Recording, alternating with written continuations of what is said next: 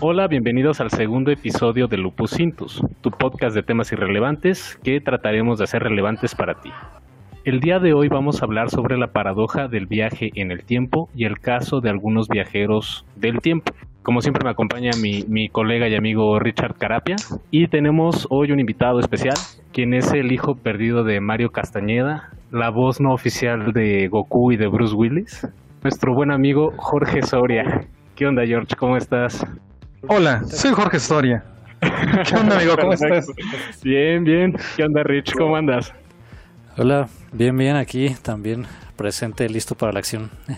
Perfecto.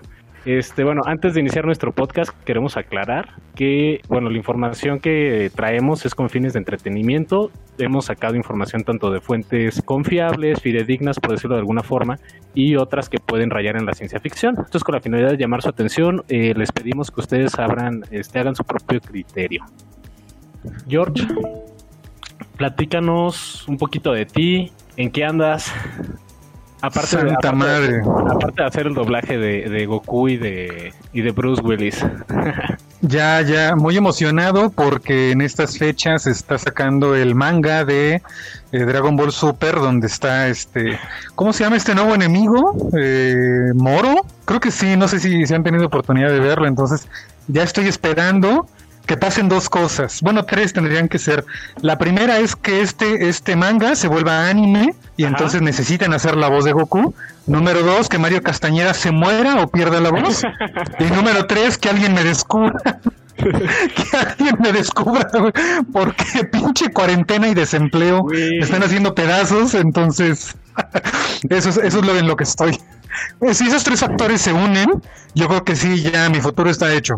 Bueno, pues con el, tema de hoy, con el tema de hoy lo que podemos hacer es, o sea, ya que analicemos toda la estructura del viaje en el tiempo, podemos viajar al pasado, eh, le rompemos las rodillas a Mario Castañeda cuando vaya a su entrevista, eh, te ponemos a ti, eh, les dices, hola, soy Goku, y ¡pum, papá! Pero el, problema es que tu, tu, plan tiene una gran falla, mi amigo. Este tipo no hace nada con sus rodillas, o sea, el que le rompa las rodillas vale madre. Lo que tenemos que hacer es destruirle la voz. Podemos enfriarlo y luego volverlo a calentar o algo así para que se le destruyan las cuerdas vocales, eso sí. Pero las rodillas no creo que sea muy... Sí, sí, las rodillas no creo que sea muy efectivo. O sea, no es basquetbolista el tipo. bueno, sí, la idea era impedir que llegara. ah, venga, venga. Perfecto. Bueno, como lo comentamos, el tema de hoy es, sobre crononautas y la paradoja del viaje del tiempo. Los temas que vamos a abordar son las teorías del viaje en el tiempo, eh, los agujeros negros o agujeros de gusano de Kip Thorne y los puentes de Einstein-Rosen, los crononautas y las máquinas del tiempo. Máquinas del tiempo que así podemos decir son teóricamente posibles, teóricamente factibles, o hay una que, dos, que son este, interesantes que sí existieron. A ver, chavos, ¿Qué, han leído del tema? ¿Qué les suena esta parte de las paradojas del viaje en el tiempo? Hemos visto películas como Volver al Futuro, como otra vez, vamos, ya vamos a sonar como cliché, otra vez vamos a citar Terminator. es que Terminator es Terminator, güey. Estaba pensando que si llegamos a mil suscriptores vamos a hacer una, un podcast de cómo se enlaza la historia de Terminator con la estratificación socioeconómica del estado actual. Órale. Muy bien. Con su logo de la UNAM y toda la cosa, ¿no? Sí, o sea, ¿en qué momento este, la clase media es sometida para trabajar hacia una clase dominante, en este caso automatizada? Pero bueno, eso ya lo abordaremos en otro podcast con los suscriptores. Juro por Dios que nunca había pensado en, en Terminator de esa manera, ¿eh? Híjole, es que es todo una odisea Terminator, pero ya lo abordaremos en otro tema. venga, venga.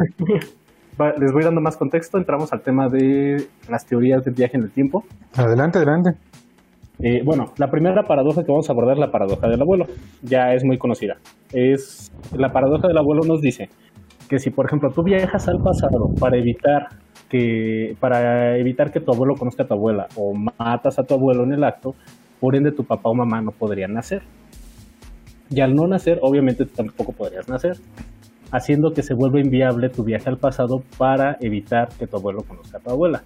Eh, esta teoría, a grosso modo, lo que nos trata de decir que el viaje del tiempo hacia el pasado es inviable, que es inalterable el pasado. No podemos viajar hacia atrás. Por lo, por lo que entiendo de esta, de esta paradoja es, como toda paradoja lo dice, es un problema irresoluble. Es decir, al viajar al pasado y matar a tu creador, desaparecerías tú. Por lo tanto, no podrías viajar al pasado para destruir, porque no existes. Pero ahí les va. Fíjate que estaba, estaba, estaba pensando en eso, ¿sabes? Estaba pensando en esto, güey. En viajar al pasado a matar a tu Y... abuelo. No lo hagas. No, no, no, no, güey. No, No, era bien chido mi abuelo, güey. Ok. Era, era bien chido y aparte murió, murió joven, entonces pues, no tiene mucho caso. no me dejó, no me dejó traumas como para querer matarlo, güey. Se me hace que tu yo del futuro lo mató. En cambio, en cambio, si había pensado, güey, si había pensado en viajar al pasado y eliminar el día en el que te conocí, pero entonces no tendría este, este podcast y no sabría lo de los viajes al pasado, por lo tanto no podría viajar hacia atrás. Qué bueno No, que- no, no, que no. La paradoja del abuelo nos impide viajar al pasado. Hoy me siento un poquito más seguro de mi pasado. no de mi Eso. presente. Es correcto, esto, tú tranquilo, tu pasado está seguro, ya lo pasado pasado, güey. No, fíjate que estaba pensando al respecto, güey. Esta paradoja solamente se cumple en el escenario en el que el, el pasado sobre sí mismo se perpetúa. Es decir, en donde hay una sola línea temporal unidireccional, en donde todo lo que ocurre en el pasado afecta directamente al presente de manera inmediata. Es decir, yo viajo al pasado, destruyo a mi abuelo y de manera inmediata me destruyo a mí mismo porque no nace mi padre y no nazco yo. Pero hay muchas otras formas en las que esta paradoja puede, puede desaparecer, es decir, esta paradoja no tendría sentido bajo otros escenarios. Y, se los juro que no me lo fusilé de ahí, eh, digo, tampoco es que esta sea idea original mía, no me lo fusilé de ahí, pero me acordé en automático, en automático me acordé de eh, la explicación que hace Banner para con este Ant-Man, no me acuerdo el nombre del, Ajá. del- del personaje, y el otro War Machine, que tampoco me acuerdo del nombre del, personaje, güey, en su versión humana, en donde les explica, o sea, se acordarán, ¿no? De Sí, sí. Avengers Endgame, en donde Claro. ellos van a viajar al pasado y dicen, ¿por qué no simplemente, está bien chingón esa parte, dice, ¿por qué no simplemente vamos al pasado, tomamos a bebé Thanos y hace la, hace la escena donde lo está ahorcando, ¿no? Y dice, y, y- y- y lo matamos a, a bebé Thanos. Y, y en ese momento, eh, Banner les dice, no, es que no, el eh, la línea temporal no funciona así. Es decir, si tú viajas al pasado, ese pasado que tú estarías alterando en realidad es tu propio futuro. Por lo tanto, al desaparecer a Thanos, lo estarías desapareciendo en realidad en una línea temporal alterna. Y aquí es donde los viajes en el tiempo se vuelven realmente interesantes. Acabas de tocar Es decir, la fibra Ajá. sensible del viaje en el tiempo.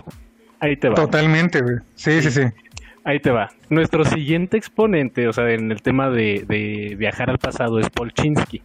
Él tiene una teoría sobre viajar al pasado hacia pasados lejanos. Vamos a poner el caso, viajamos al pasado para matar al bebé Thanos. Entonces, al matar al bebé Thanos, sí, o sea, yo, yo iba a poner el ejemplo de Hitler, pero me parece todavía un poco más malévolo Thanos. Sí, discúlpeme, pero eh, lo de Hitler se quedó en Alemania y en Europa, ¿no? Thanos fue la mitad de la población. Ese güey estuvo cabrón. La Ese güey sí estuvo cabrón. universal, ¿ok? Tan- o sea, viajamos al pasado para matar a Thanos, pero el hecho de matarlo va a generar un futuro o un presente en el cual eh, nunca habríamos conocido el, el problema por el cual estamos viajando al pasado. O sea, no habríamos conocido la eliminación de la mitad de la población universal y por ende no tendríamos la necesidad en este presente para viajar al pasado, haciendo que el universo y el tiempo se reconfiguren a sí mismos para que ese evento ocurra. Está medio loco el concepto, pero creo que dimos en el clavo. No sé si otra vez ya me volé. No, no, no, ese es exactamente el punto. O sea, ¿para qué quieres viajar al pasado? Para matar a Thanos. ¿Por qué quieres matar a Thanos? Porque ese güey acabó con la mitad del universo. Ok, vas, lo matas. Cuando lo matas, no destruye a la mitad del universo, por lo tanto, no tienes ningún motivo para odiar a Thanos, no tienes ningún motivo para viajar al pasado, nunca viajas al pasado y Thanos vuelve a existir. ¿No? Entonces, es la misma, o sea, el- el- la historia se reconfigura. Y yo vuelvo a sacar la- el mismo argumento. Esto solamente se ve posible en un universo en el que el pasado es único, lineal y unidireccional. Sin embargo, sin embargo, hay muchos otros escenarios, ¿no? Eh, en los cuales sí es posible realizar esto y generaríamos simplemente líneas temporales alternas en donde en una Thanos sigue existiendo, Thanos destruyó el universo y en la otra, en la cual yo sí pude viajar al pasado, pude destruirlo y en esta línea temporal Thanos no existió y son dos distintas y corren de manera paralela. Pero te voy a decir por qué llegaste a esa conclusión, güey. Porque descúbreme, güey, ya. Porque te lo dijo Trunks. Muy bien, güey, también, también. Eso te lo dijo Trunks cuando te, advirtió de los androides. A mí no me engañas. Lo que yo nunca entendí es por qué Bills, siendo Bills, siendo tan chingón, dijo que cuando mataba a alguien con su Hakai, todos, todas las versiones de esa persona dejaban de existir porque el Hakai es eh, destruye espaciotemporalmente en todas las opciones, ¿no? En todas las líneas temporales. Y no es cierto, güey. Cuando mataron a. ¿Cómo se llama? Eh, ¿Cómo se llamaba el cabrón este eh, de la saga de Black Goku? El que era un ah. dios. Ay, Dios, es que te, te voy a ser bien franco para mí se me para mí se acabó Dragon Ball cuando Bill destruye parcialmente la Tierra y cuando digo parcialmente es nada más corta una piedra, güey. Ah, Sí, en ese momento. Ah, después está bueno. Sí, sí, lo voy a seguir. Sí, hay algunas partes interesantes, pero bueno, en esa saga hay un cabrón que es el malo de la saga, como siempre, y se supone que lo, lo, mata este Bills y lo mata con su técnica especial llamada Hakai y le dice Goku, oye, pero es que mataste solamente al, no me acuerdo, voy a llamarle Freezer Junior. Mataste a Freezer Junior. Freezer, ya basta Freezer. Perdón, me tengo que, tengo que empezar a utilizar este podcast para posicionarme en el mercado como el reemplazo de Mario Castañeda. Entonces, discúlpenme si lo estoy utilizando. Discúlpenme si lo estoy utilizando. Esto es un ganar-ganar. Ustedes me posicionan, yo los posiciono. Segundo, el segundo, eh, segundo podcast y ya tienes a Goku aquí hablando. Está muy cabrón este pedo. este güey está, muy cabrón, ¿eh? Esto, Habla de presupuesto, esto. De convocatoria de Lupus Sí, sí, sí, sí, sí, o sea, tiene, tiene presupuesto este, este podcast. El caso es que matan a un cabrón y Goku le dice, oye, pero solamente lo mataste a él. Y entonces Bills dice, no, cuando yo mato a alguien con esta técnica desaparece en todas sus existencias. Y eso no es cierto. No es cierto, güey, el cabrón siguió jodiendo en otra existencia. Entonces, eso demuestra, demuestra que en realidad Trunks siempre tuvo razón, güey. Se generan líneas alternas temporales bien cabronas en las cuales tú, si viajas al pasado, beneficias a los del pasado, pero tú te quedas jodido. Tú te quedas jodido, güey. Es correcto, y eso nos habla de, eh, ese tema, específicamente de ese punto, es la siguiente paradoja, la paradoja ontológica. Y eh, el ejemplo más cercano es, vamos a poner la siguiente situación. Una versión de ti te encuentra en este presente. Y en este presente te da los planos de una máquina del tiempo. Te dice dónde conseguir los recursos, qué piezas necesitas y la maquinaria. Entonces tú empiezas a construir esta máquina del tiempo y te demora 5 años terminarla. Lo primero que haces cuando terminas tu máquina del tiempo es viajar 5 años al pasado para llevar esos mismos planos, los recursos, todo lo documentaste a tu versión, pero ya no a tu yo del presente, sino al que vendría siendo tu yo del pasado. Y esto marca una paradoja porque en donde se originó la primera máquina del tiempo, si la versión que futura de ti que te visitó en un inicio también sufrió esa parte. O sea, se, se genera como un super loop o una este el término correcto es un bucle, es un bucle temporal infinito donde los, los objetos no tienen un inicio y un fin esta, esta paradoja, o sea, es más bien como al, futuro, ¿no? Me parecería, es decir, como mi yo del futuro me está viniendo a hacer o a dar los recursos para que yo me convierta en él. Que eh, desde psicología, esto se le conoce de alguna manera, no, me, recuerda, ¿eh? no estoy diciendo que sea exactamente lo mismo, pero me recuerda algo que en psicología conocemos como el efecto Pigmalión. El efecto Pigmalión es una profecía autocumplida. Un ejemplo muy burdo, muy absurdo que se me ocurre es decirle a un niño, ya te diste cuenta que eres malo para las matemáticas, las matemáticas no son lo tuyo. Y, cada vez que el niño se acerca a las matemáticas y que nosotros vemos que el niño no hace bien, no, no, se desempeña adecuadamente en las matemáticas, le volvemos a decir, eres malo para las matemáticas.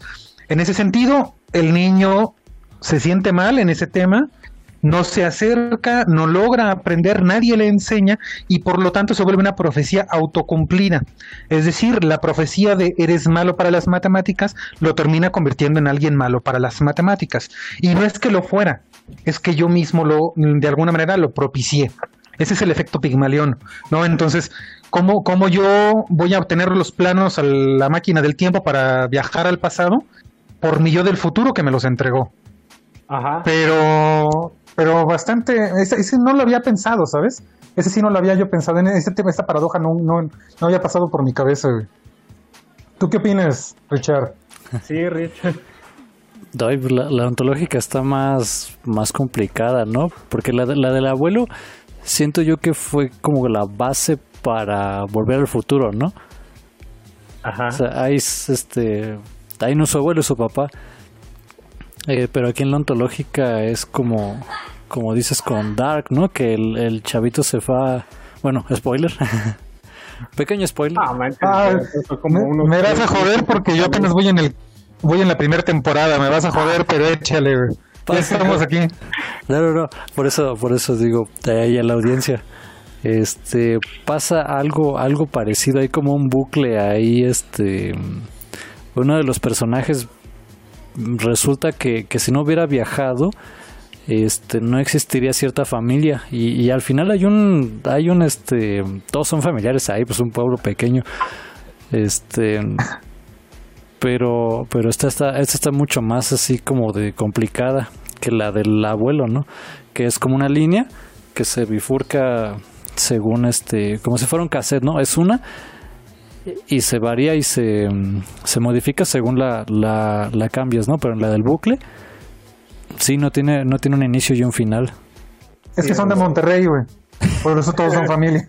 Todos entre Parece. fam- todos entre Sí, familia. me encanta, me encanta pensar que los de Dark son Monterrey, güey. Es una pinche serie inspirada en Monterrey y le metieron viajes en el tiempo, cabrón. Y es por eso que así se cogen entre tíos y entre primos, güey. Es Monterrey, cabrón. Totalmente solo les falta hacer carnitas asadas. Me cae. Ahí tendríamos al Jonas con un asador en el jardín.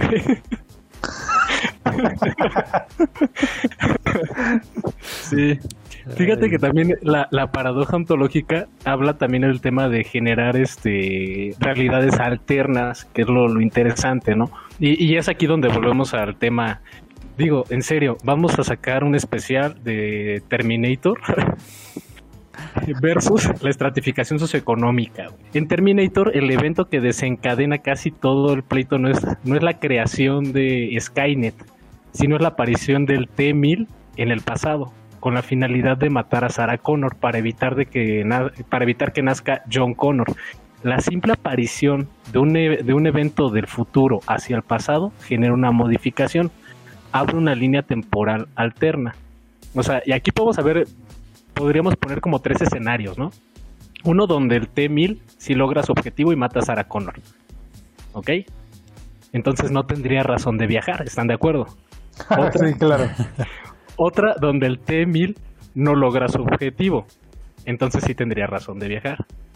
Y una tercera Es correcto. Donde, donde la aparición del T-1000 eh, le da la idea a los que crearon a Skynet para desarrollar un androide o un robot de esa, de esa forma sin conocer los fines por los cuales tiene que viajar del futuro al pasado. Entonces, Porque en realidad, uy, buenísima, ¿eh? Porque ahí aplica también la ontológica. Porque en realidad, justamente la aparición del, del T-9000 en el pasado, en 1980, más o ¿es menos. 9000? ¿Es 9000 o 1000? Yo dije 1000, ¿no? es 9000, ¿verdad?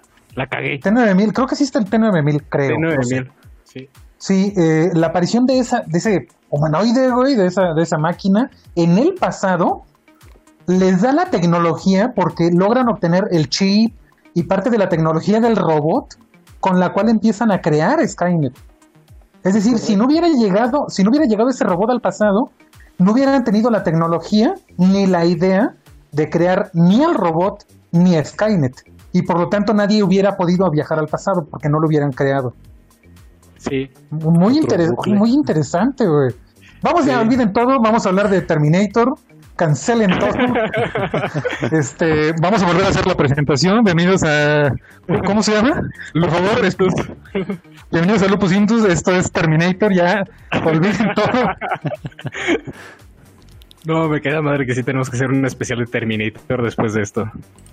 Pero fíjate que este estilo de paradoja se ve también en, en otros, o sea, dentro de la cultura pop. No sé si ustedes jugaron el videojuego de Legend of Zelda Ocarina of Time. No, te fallo. Lo sé. No me lo El mundo está decepcionado de mí. O sea, hubo una, bueno, les platico, hubo una época dorada del Nintendo 64, aunque no lo crean, el Nintendo 64 era una consola muy chingona, güey. Y uno de sus mejores juegos fue el Legend of Zelda Ocarina of Time. Ya me escuché muy mamón, ¿verdad? No, tú dale. Haz de Clasificado que- dentro de los dentro de los rankings como uno de los mejores juegos de toda la historia. Y nunca lo he jugado. Este, tienes que jugarlo, ya hay una versión para celular. No Es- mames. sí, güey. Ahorita me pasas, ahorita me pasas el dato, güey. Sí, te lo, te lo hago llegar. Créeme lo que sí te lo voy a hacer llegar. Este, bueno, a mí me encantó ese juego por un simple detalle y me llegó a la mente cuando estaba escribiendo la, la parte de esta escaleta. El protagonista, que es Link, no es Zelda, aunque el juego se llame Legend of Zelda, el Zelda no es la protagonista, el protagonista es Link. Link este, encuentra la forma de viajar de un futuro o un pasado a través del, del templo del tiempo y utilizando una espada. Entonces llega a un lugar donde hay un organillero y tienes que sacar una canción con ese organillero para seguir desbloqueando otros niveles dentro de la historia. Este organillero cuando tú llegas como adulto te dice, esta canción me la enseñó un niño y le toca una canción. Entonces te da la primera parte para conocer la canción, pero no te la activa. Entonces tienes que regresar tú como niño con ese organillero y tocarle esa canción. Viajas al pasado para enseñarle esa canción y nuevamente no se sabe dónde se generó o quién fue el primero que le enseñó la canción a quién. Es la clase de bucle temporal en la cual las cosas no tienen un este origen definido. Profecía autocumplida, mi amigo. Profecía autocumplida. El efecto Pygmalion, ¿o cómo era? Exactamente, exactamente, efecto Pigmalión. Que ahorita que estábamos hablando, y no sé, no sé si rompo un poco el, el guion, pero ahorita eh, me acordé de, del- de las paradojas, porque sabes que este tema me, a mí he de decir que también eh, me gusta mucho la física, y en algún momento me interesó mucho el tema de, de los viajes en el tiempo. Y ahorita que estaba yo eh, preparando como, eh, me estaba preparando para este podcast, estaba pensando en, en las paradojas del tiempo y en cómo estas paradojas podrían no ser posibles, ¿no? Y la más obvia, la que ya dije, era la de se generan líneas temporales alternas y con ello las paradojas son imposibles, no, no tienen lugar a, a ser. Eh, pero también hay otra forma en la que se puede romper y que no sean líneas temporales este, alternas, que sea una sola línea temporal en donde tú viajas al pasado y ese viaje al pasado sí modifica tu presente, pero tú sí, tú, es decir, tú sí modifica tu presente, pero tu conciencia permanece. Es decir, tú sigues consciente de tu viaje al pasado, sigues consciente de esta información de tu, de tu vida anterior, en donde Hitler existió, y de ahora de este nuevo presente en donde Hitler no existió, y por lo tanto, la paradoja de ya no tengo motivación para, para, para viajar al pasado no tiene lugar a ser porque yo sí tengo motivación. Soy el único en todo el universo que conoció a Hitler. Porque yo viajé, yo lo maté y el resto de las personas nunca se enteraron de él. Pero yo sigo consciente de que eso en algún momento ocurrió y todo sigue sobre la misma línea temporal. Y esto me recordó, y ya sabrán más o menos que me inspiró, el efecto mariposa. En No, donde un cabrón viaja al pasado, en donde un güey viaja al pasado, cambia todo su pasado y nadie sabe lo que ocurrió. El único que sabe es él. Eh, sí, ese tipo de viaje se le llama este desplazamiento de conciencia, no, desplazamiento temporal de conciencia, güey. Y obviamente, pues sí, el efecto mariposa, este, es una, sabemos que es una ficción, pero sí hay una persona que lo pudo realizar. Oye, pero eso es lo que pasa un poquito con este. mm, En Volver al Futuro 2, ¿no? Con este Biff.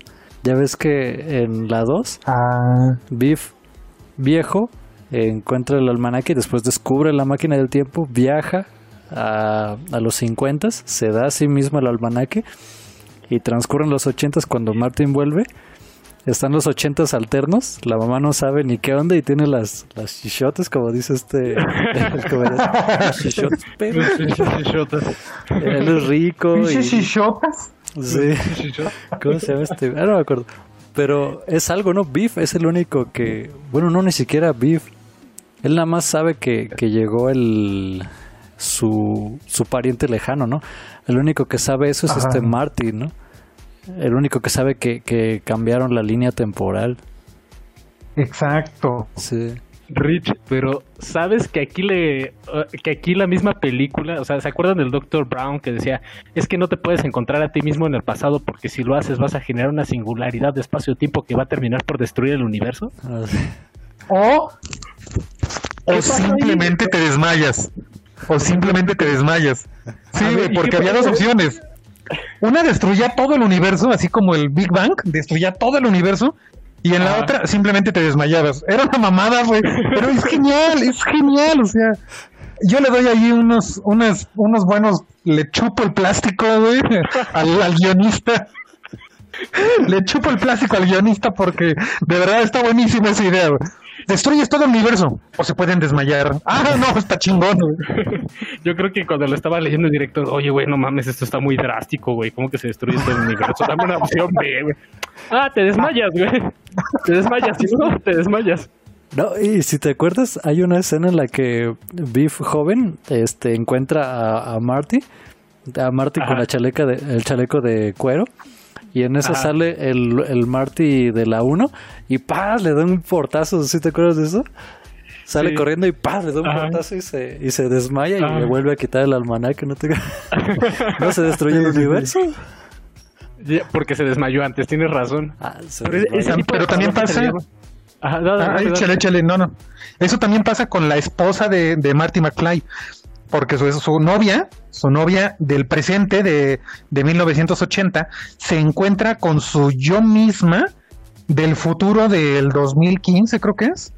Ajá. Y ya cuando ya es vieja, cuando ya es vieja, se encuentran, se ven y dice, qué vieja me veo, algo así, si no me falla.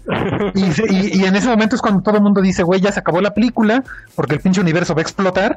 Y no, se desmayan, se desmayan y quedan ahí dormidas las dos.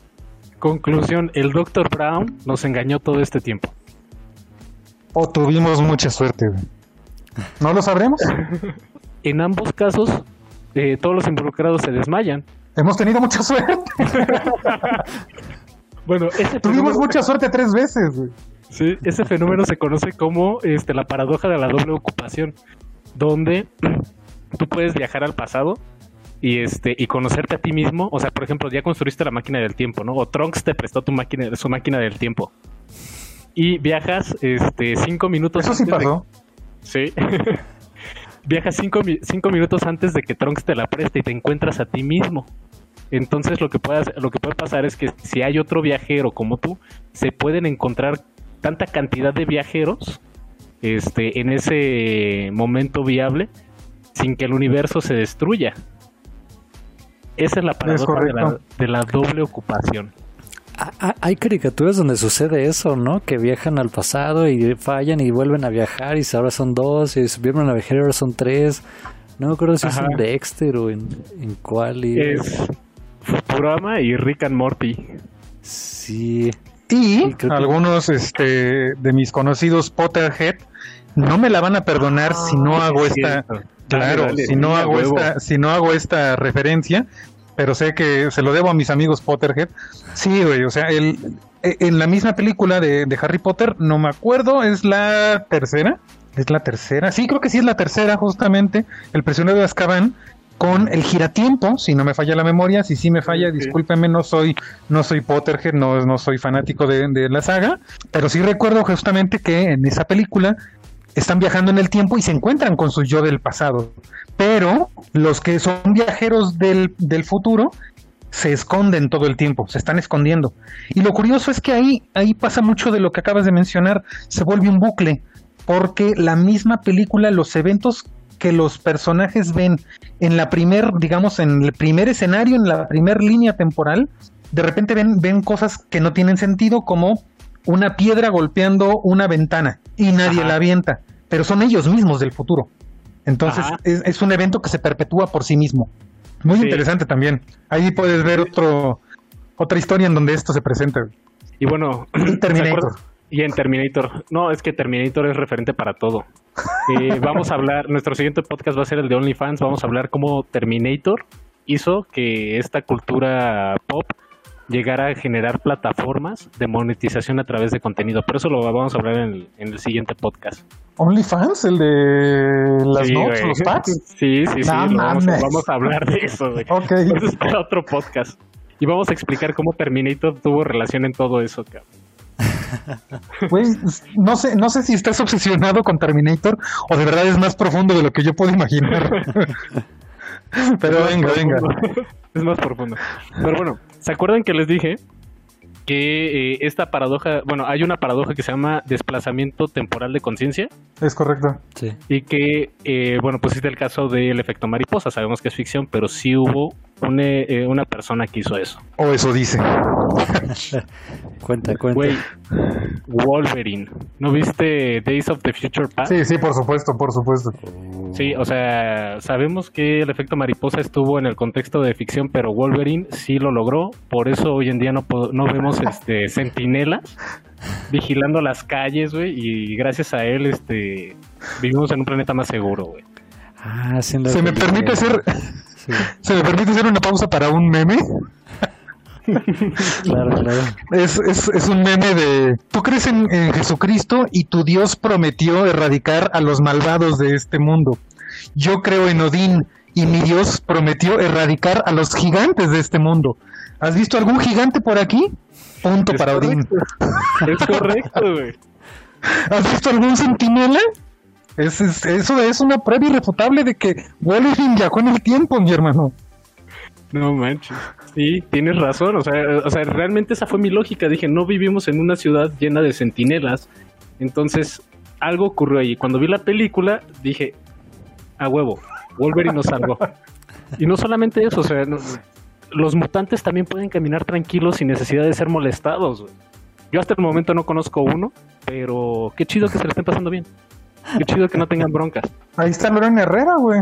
Antes era mujer, ahora es Lorena. Digo, antes era hombre, güey. Yo, yo- yo- yo le hubiera dado más ese.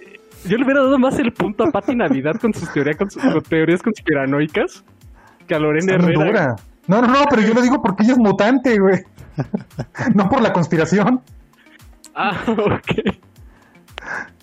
Pero no, si esa Pati Navidad también hay que hacer un podcast de ella, ¿eh? Yo nomás les doy ideas. Va, me late. Teorías conspirativas apuntado. Sí. Sí. Pues bueno, eh, había otra paradoja, o más que una paradoja, es como una teoría que decía, del, de, bueno, los deterministas o el determinismo, ¿no? Que decían que estos cuates, que si tú podías viajar al pasado, al, al futuro, ¿para qué viajas al presente si ya lo estás viviendo, verdad? Le iba a cagar. Si tú viajas al pasado o al futuro, no importa lo que hagas, eh, el tiempo ya tenía auditado el hecho de que tú te presentaras en ese momento y en ese lugar y generaras una acción. Entonces que el tiempo es lineal y es incorruptible. Y a mí me latió algo, o sea, mm, no lo íbamos a meter como tal, pero me latió por un simple concepto. Estos cuates dicen que sí, o sea, que todo ya está hecho, pero eh, incluso la Tierra ya llegó a su fin, la humanidad ya se extinguió y la forma en la que, por, por lo cual nosotros no nos hemos dado cuenta, es de que todos nuestros sentidos, o no- toda nuestra forma de pensamiento, toda la constitución humana solamente está diseñada para vivir un momento a la vez. Entonces estamos viviendo un recuerdo, pero un recuerdo vívido. Y no importa lo que hagamos, ya tenemos este eh, el futuro eh, comprado y el pasado, y, o sea que se- se- no se puede alterar. Están bien locos estos güeyes, o sea, me los imagino así como con capuchas y túnicas. Eh, una religión, los deterministas, güey, no, no importa lo que hagas, es, todo es está perfectamente planeado. Pues eh, hablando ya un poquito más en términos eh, de lo que la ciencia hoy en día entiende por tiempo, en realidad esa, esa teoría no está tan loca, ¿eh? No está tan loca. Desde la teoría especial de la relatividad, todos los eventos del pasado, del presente y del futuro están ocurriendo de manera simultánea en el universo, todos. Eh, justamente estaba viendo eh, un, eh, un capítulo de Cosmos, la serie de, de Carl Sagan, porque estaba viendo la original, no la actualmente de con Neil Tyson. Ajá, sí, sí, sí, no, sino la original con, con este Carl Sagan, chulada de Carl Sagan. Y en un punto se menciona que en realidad el pasado, el presente y el futuro en el espacio es exactamente lo mismo que atrás, al frente, arriba, abajo, derecha, izquierda. Todo depende de en qué dirección mires y a la velocidad a la que te desplaces. Y es muy sencillo de poder comprobar cómo nosotros podemos tener acceso a eventos del pasado. Una estrella que en este momento tú puedas estar observando, en realidad la estrella que observas es una estrella de hace 70 millones de años o de hace 100 millones de años porque la luz que observas es la luz del pasado, que tardó 100 millones de años en cruzar el universo hasta llegar a la Tierra y entrar en tus ojos, para que tú la puedas ver. En realidad lo que estamos viendo son eventos del pasado. Si una persona viajara lejos de la Tierra, podría ver, ver los eventos de 1940 y podría observar cómo se desarrolla la historia de la Tierra. Solamente es cuestión de alejarse y poder tener acceso a esa información. Pero todos los fenómenos están ocurriendo de manera simultánea. Entonces, el hecho de que el futuro, como dirías con los deterministas, el futuro ya está hecho y ya está, ya, ya ocurrió, nada más todavía no hemos podido acceder, a ello desde esta teoría, es decir, desde esta, eh, desde la construcción de la física y de la teoría de relatividad eh, general, sí es real. No sabemos qué es lo que ha ocurrido en el futuro simplemente porque no hemos volteado en la dirección adecuada, pero el futuro ya está y lo podríamos observar. Y la forma sería no alejarse, sino acercarse. Fíjate que yo había escuchado una vez y me quedé así como, oh, qué, qué loco, que, mm, por ejemplo, las ondas, ¿no? O sea, transmitimos ondas de radio desde los años 20 y las ondas este, de radio se expanden por el universo, ¿no? Aunque se atenúan, pero se, se expanden. Y una vez leí que, que si tú así en, un ratito te transportaras unos millones de kilómetros en el espacio y encendieras una radio, empezarías a escuchar esas transmisiones que están llegando, ¿no? Al, al aparato receptor, a la radio, vamos. Este, porque las ondas tardaron todo ese tiempo en llegar, entonces estarías escuchando la, radio de los años 20. Entonces dices, Es correcto. Sí. Totalmente correcto. lo único que necesitas para viajar al pasado es ir más rápido que esas ondas. Sí. Es decir, si esas ondas viajan a 10 kilómetros por hora y tú viajas a 15, en algún punto las vas a alcanzar y las vas a sobrepasar, las vas a rebasar. Y en ese punto podrás empezar a encender tu radio y a escucharlas. Solamente tienes que viajar más rápido que ellas y en algún momento accedes al pasado. Sí. Así es que estos deterministas con capucha no están tan locos, mi amigo. Están este, en sus cubículos haciendo ciencia. Sí, pero a mí sí me sonó así como una religión de no importa lo que hagas, tu destino ya está trazado. Yo me la compro, ¿eh? Yo empiezo a comprármela, o sea, eh, eh, desde, desde ese concepto de la física que les acabo de compartir.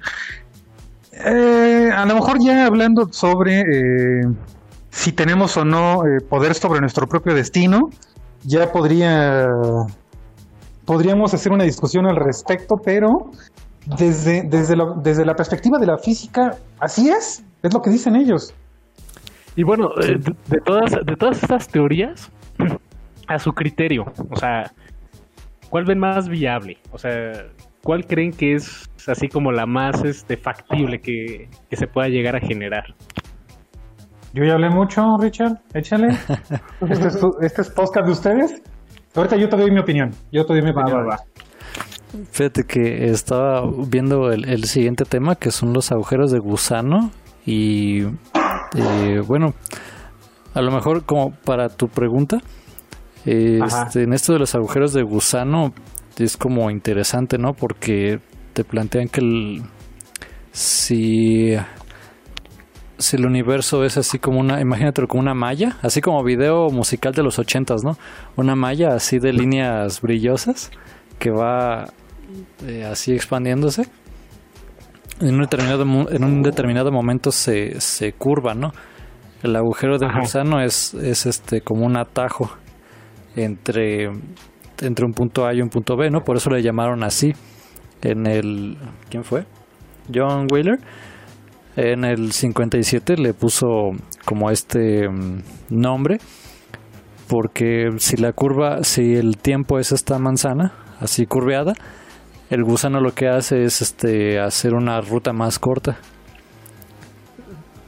Yo como que resumiéndolo, para no leer la escaleta y poniéndome a pensar en ello, creo que bueno, sí, ¿no? Si la Tierra viaja a través del espacio y puedes calcular dónde va a quedar en, en unos 10 o 12 años y te adelantas hacia allá y ahí te quedas esperando, determinado momento la Tierra va a llegar hacia ti, ¿no? Entonces es como si viajaras en el tiempo. Aunque físicamente no viajaste en el tiempo y en el espacio. Pero aquí la cuestión es...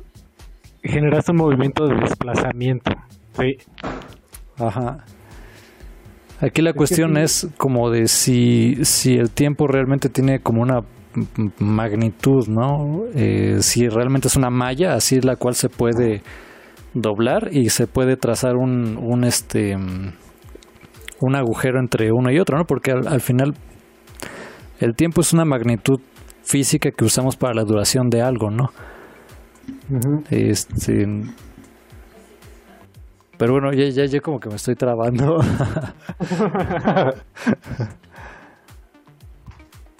Bueno, a, mi opinión, y, entrándole a, lo que decía sobre si es viable o no es viable esto.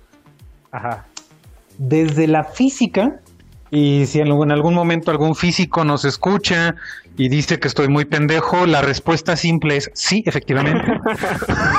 sí lo estoy. No están, no están descubriendo el hilo negro. ¿Cómo?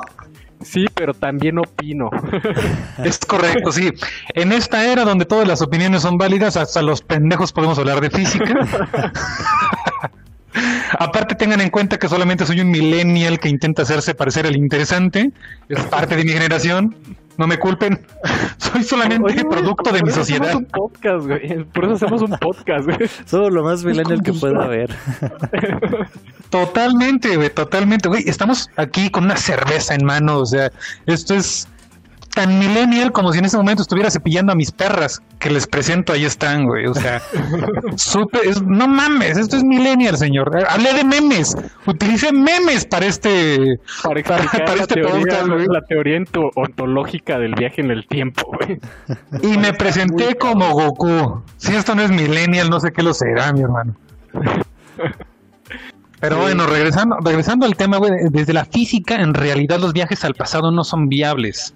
No es posible viajar al pasado. Es posible acceder, como lo mencionaba, es posible acceder a los eventos del pasado, pero no es posible viajar al pasado. Es decir, que yo físicamente me transporte a 1940 y, y me presente frente a Hitler y haga el saludo ario. No es posible. Pero lo que sí es posible es de alguna manera viajar al futuro, que en realidad no viajas al futuro. Eh, como lo mencionabas, eh, Richard, eh, desde, la, desde la física, la teoría de la relatividad espacial, especial, perdón, el tiempo en realidad está totalmente entretejido con el espacio, por eso se conoce como el concepto del espacio-tiempo, que lo hemos escuchado muchísimas veces, pero es que Einstein propone que si nosotros los vemos como dos factores o dos dimensiones separadas, no se logra entender eh, la, ciertas leyes del universo. Por lo tanto, los entreteje. Y él dice que eh, solamente entretejidos, solamente formándolos una sola entidad, que es el espacio y el tiempo en sí mismos indisolubles, es como entonces podemos eh, empezar a entender ciertos comportamientos a nivel macro. En ese sentido, por ejemplo, eh, y una, una referencia muy buena, porque incluso está clasificada como una de las, creo que son una de las tres películas más precisas, hablando científicamente, que es la película de Interestelar. Es bien sencillo la forma en la que lo, lo explican ahí. No viajas en el tiempo. Tú, tu viaje a través del espacio y en este caso eh, acercándote a cuerpos celestes que tienen una gravedad o un, campo gravitacional mucho más elevado que el terrestre, hace que el tiempo para ti pase más lento. Por eso cuando regresan a la Tierra, parece que viajaron al futuro, porque en ellos solamente pasó una hora y aquí en la Tierra pasaron 40 años. Es decir, ¿cuánto tiempo te tardó viajar al 2060? Me tardé una hora. ¿Por qué te tardaste una hora? Porque me fui a dar una vuelta a través de un hoyo negro, que era Gargantúa, si no me falla la memoria. se van al hoyo negro Gargantúa, lo rodean. Este, esta distorsión en la gravedad, al distorsionar el espacio, también distorsionas el tiempo y en ese sentido el tiempo pasa distinto para ti que para los demás. ¿Cuál es la medida de referencia? El tiempo en la Tierra. El tiempo en la Tierra, una hora es una hora. Pero cuando el, espacio se deforma en otro cuerpo celeste, una hora no es una hora aquí en la Tierra. Una hora allá son 40 años aquí en la Tierra. Entonces ellos regresan y se dan cuenta de que pasaron 40 años. ¿Por qué? Porque el tiempo se deformó, el espacio, bueno, más bien, el espacio-tiempo se deforma y entonces en realidad no viajé en el tiempo. Simplemente el tiempo pasó distinto para mí que para ti. Y hay muchos experimentos, ¿eh? hay muchos experimentos, uno bien sencillo que, se utilizó para comprobar la teoría de la relatividad y cómo el, desplazamiento porque no solamente tienes que viajar al Gargantúa para poder comprobarlo. ¿eh? Aquí en la Tierra hicieron un experimento bien sencillo. Pusieron dos relojes atómicos. Uno en la Tierra estaba fijo, estacionario, y otro lo pusieron en un, en un avión que viajaba alrededor de la Tierra después de hacer, eh, de viajar cierto tiempo, es decir, después de desplazarse en el espacio durante no sé cuánto tiempo, hicieron volar el avión, aterrizó el avión, compararon los dos relojes atómicos y había una diferencia de creo que era una cien millonésima de segundo. No, no, no, es una, una, mamadita, una mamadita lo que, lo que hubo de diferencia. Pero esa mamadita comprueba que efectivamente el desplazarte afecta el tiempo. Por Entonces, lo que eh, quiere decir Jorge es una fracción muy pequeña de tiempo. Gracias, gracias. Se me olvida que estábamos grabando un podcast. No, tú dale. me la tomé demasiado soft. No, está súper. Luego a nosotros también se nos escurre. Eh, pero sí. Decías de los relojes atómicos. Sí. Eso es YouTube, así es que creo que no hay, no, sé si haya tanto problema. La verdad es que desconozco sobre, las reglas, ¿sí? Este... No porque somos mi madres, así que tú di lo que quieras. venga, venga. Entonces, eh, en ese sentido, esto, esto de, eh, desde esta perspectiva, ¿es posible viajar al futuro? Que en realidad, insisto, no es viajar al futuro. Es simplemente poner las circunstancias que hacen que para ti el tiempo pase distinto que para otro punto de referencia. Por lo tanto, en el punto de referencia el tiempo pasa más rápido, para ti pasa más lento y eh, eso hace la ilusión de que viajaste al futuro, cuando en realidad solamente viajaste en el espacio. Fíjate que en el, eh, bueno, volviendo al tema de la película Interstellar, eh, lo que llaman ellos esa, es, ese desfase temporal, eh, y hablando en temas de física moderna, no, no soy un letrado en el tema tampoco, pero como bien lo dice Jorge, también soy millennial y me gusta opinar, o sea, ¿por qué? Porque pues, se me da la chingada gana, ¿no? Eh, estudiando un poquito, leyendo un poquito el tema de, la, de cómo se da este desfase, hablan de que hay una acumulación de energía, la cual si nosotros podemos expandir y hacer un vórtice, por decirlo de alguna forma, encontramos la forma de controlar esa energía, eh, vamos a generar un objeto de una masa, también es importante la masa, una masa que acumule una cantidad insostenible de gravedad, la cual a su alrededor va a generar este, una distorsión del espacio-tiempo. Y a esa distorsión se le conoce como el horizonte de eventos. Y ya de ahí, este, obviamente, lo que ocurre en el horizonte de eventos son, este, podrían ser fracciones de minuto, mientras que en tiempos terrestres eh, son, son días u horas. No me quiero volver a referenciar a Dragon Ball, pero lo que tenía la habitación del tiempo era un desfase. Mayor gravedad. y tenía más gravedad. Y tenía más gravedad, por eso podía, o sea, un día ahí podría ser un año. Tendría que tener teóricamente 365 eh, veces más gravedad que la Tierra. ¿no? Pues digo, muy pendeja mi idea, ¿eh, güey? Ah, no, porque eh, sí, un día, un día era un año, un día era un año, güey. Entonces, si hacemos la conversión, güey, 365 veces más gravedad, ¿no? Ahí sí un físico me podría decir que estoy muy pendejo, pero bueno. No, o sea, fíjate que todo este podcast un físico nos podría corregir, güey. Todo, nos, haría pedazos, nos haría pedazos desde el, desde el hola, desde el hola ya, Dios, ¿eh? Ve cómo se presentan estos cabrones, güey.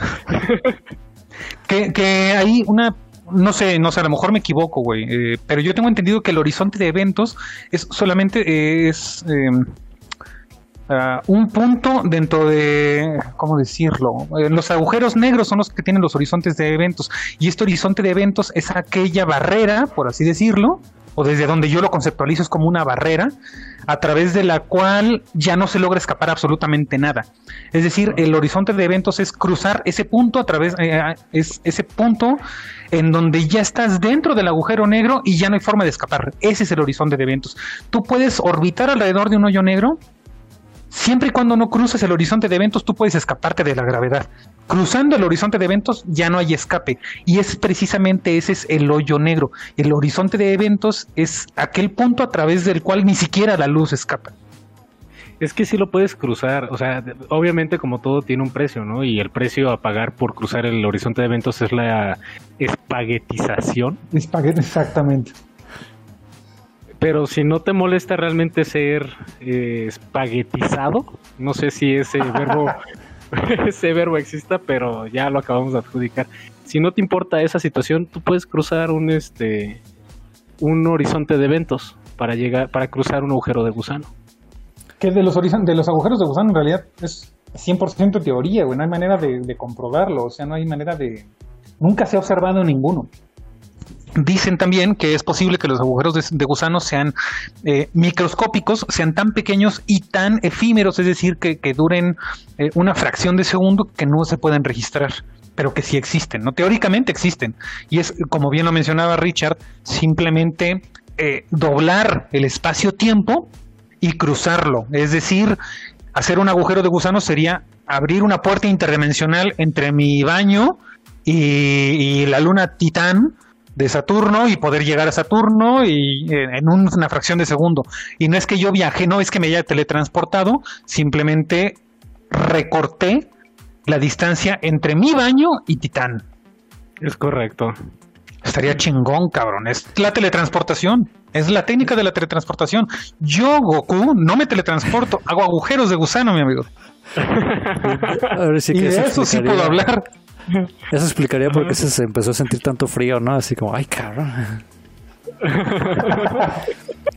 Oye, perdón que, que interrumpa así medio, pero fíjate que este, este caso, este nuevo tema, voy a brincarme tantito porque lo escuché en un podcast que se llama Hay peor caso y estos cuates, este, creo que no, nos han inspirado a, a nosotros y a mucha gente, pero son los crononautas, ¿no? Ahora ya que estamos en esto de los, de los viajes, eh, no sé si habían escuchado de eh, John Titor, que fue un supuesto crononauta que se hizo famoso por ahí de los... ¿Qué fue? En el 98. En el 98. 98. en el 98, el güey. Sí, en el programa Costa a Costa de Art Bell. Eh, fue su primera aparición el 29 de julio y mm, dice él que, que, viajó en el tiempo, ¿no? Se llamó al programa de radio y dijo, no, pues yo este... Yo viajé en el tiempo y, y vine aquí desde el año 2036. Este, que dice lo más curioso que hizo su máquina del tiempo en una, en una Chevrolet Corvette. En un Corvette, güey. O sea, tú pensabas que la máquina del tiempo. ¿no? No, güey. Eh, tú pensabas que la máquina del tiempo por excelencia era el de Lorian, güey. No. fue en un Corvette 74, güey. ¿Seguro no fue en una Suburban? Fue en un Corvette 74 y te voy a decir por qué. Ajá. Eh, sí, este caso fue sonadísimo y está, está muy chido. John Titor eh, se presenta en, la, en, el programa de Costa a Costa con Art Bell. bueno, al principio se documenta que este cuate mandó dos faxes con un motor de singularidades a base de un reactor de fusión. Lo que signifique eso, no lo voy a explicar, no lo conozco, no lo domino. Entonces, eh, que él era un soldado del año 2036 y que él pertenecía a la división 177 del Tempus Edax Rerum. Es la división encargada de los viajes en el tiempo. Le dieron como misión a este compa viajar al año 1975, por eso un Corvette 74, porque es un carro que podía pasar fácilmente desapercibido en el 75. Ah, eso no lo había pensado, porque sí se me hace muy pendeja esa idea del Corvette, ¿eh? Pero bueno, ya no lo había pensado, güey. Camuflaje. A huevo. Sí, no, yo dije, güey, ¿por qué no pones un pinche Ferrari? Ya, ya entendí por qué, muy bien. No, güey, es un Corvette 74 porque pasa desapercibido en 1975 y su misión era recuperar una computadora IBM 5100 para corregir un, un este, error de programación de un sistema APL, o bueno, que la IBM 5100 tenía un lenguaje de programación APL. Este, y que, ¿se acuerdan del Y2K? Ah, sí, el Y2K. El, y, el Y2K. Cuando dijeron que en el año 2000 eh, la humanidad se iba a colapsar, o todos los sistemas computacionales de la humanidad iban a colapsar porque no se había programado el año 2000 en las computadoras. Oh, no, no me sabía eso, güey. O bueno, sea que sí, sí, recuerdo eso, pero no sabía lo del Y2K. Bueno, eh, el término como mejor se, se le conoce es Y2K. Entonces, que eso no iba a pasar en el 2000, que lo que iba a pasar era en el 2038. Este, y en el 2038 iban a entrar en esa bronca, pero este güey es del 36, entonces lo mandaron a prever una situación. Y ese bucle en el que iban a bucle, perdón, ese error de programación en el que iban a entrar las computadoras lo corregían con una IBM este 5100. O sea, suena, hasta el momento la, la, la historia suena totalmente bizarra, ¿no? Y cuando, cuando hablemos de viajeros en el tiempo... Ahorita te voy a decir algo, ¿eh? Ajá. Cuando hablemos de viajeros en el tiempo, eh, generalmente si escuchas la historia, me imagino un güey en medio de, no sé, la quinta avenida, usando así como un abrigo de harapos, güey, con un letrero enfrente que dice The End is near, güey. Y este, y empezando un carrito de supermercado, güey. O sea, no mames, güey, yo vengo del año 3500, güey. Arrepiéntanse. Arrepiéntanse, yo ya vi el futuro. Pero el fin neta, está cerca. El fin está cerca. Pero la neta es que están muy chidas las historias de, de los viajeros en el tiempo. John Titor este, tenía que recuperar esa computadora, regresar al 2036 para entregar la computadora y que se pudiera corregir ese programa, ese error de programación del 2038. Pero aquí está la genialidad de este cabrón que empezó a dar datos exactos de cómo es un desplazamiento temporal a través de una máquina. Eh, le compartió dos faxes a Artbell en los cuales este, daba como una eh, como un plano estructurado de cómo funciona la máquina del tiempo y todavía eh, eso fue en el 98 y en el 2001 volvió a aparecer en el foro de Costa a Costa y en otro foro que se llama Time Travelers haciendo predicciones, güey, o sea, un pinche viajero del tiempo diciendo, güey, yo sé lo que les va a pasar, es siniestro, cabrón. ¿Te puedo decir algo ¿Qué? curioso? Échale, échale. Échale, Richie. Fíjate, al principio esto de la computadora IBM 5500 este no tiene como mucho sentido. Pero yo hace unos meses leí una noticia de que, eh, por ejemplo, los sistemas de, de defensa de los que usan las torres de control y así utilizan un lenguaje de programación parecido al Fortran, así antiguísimo.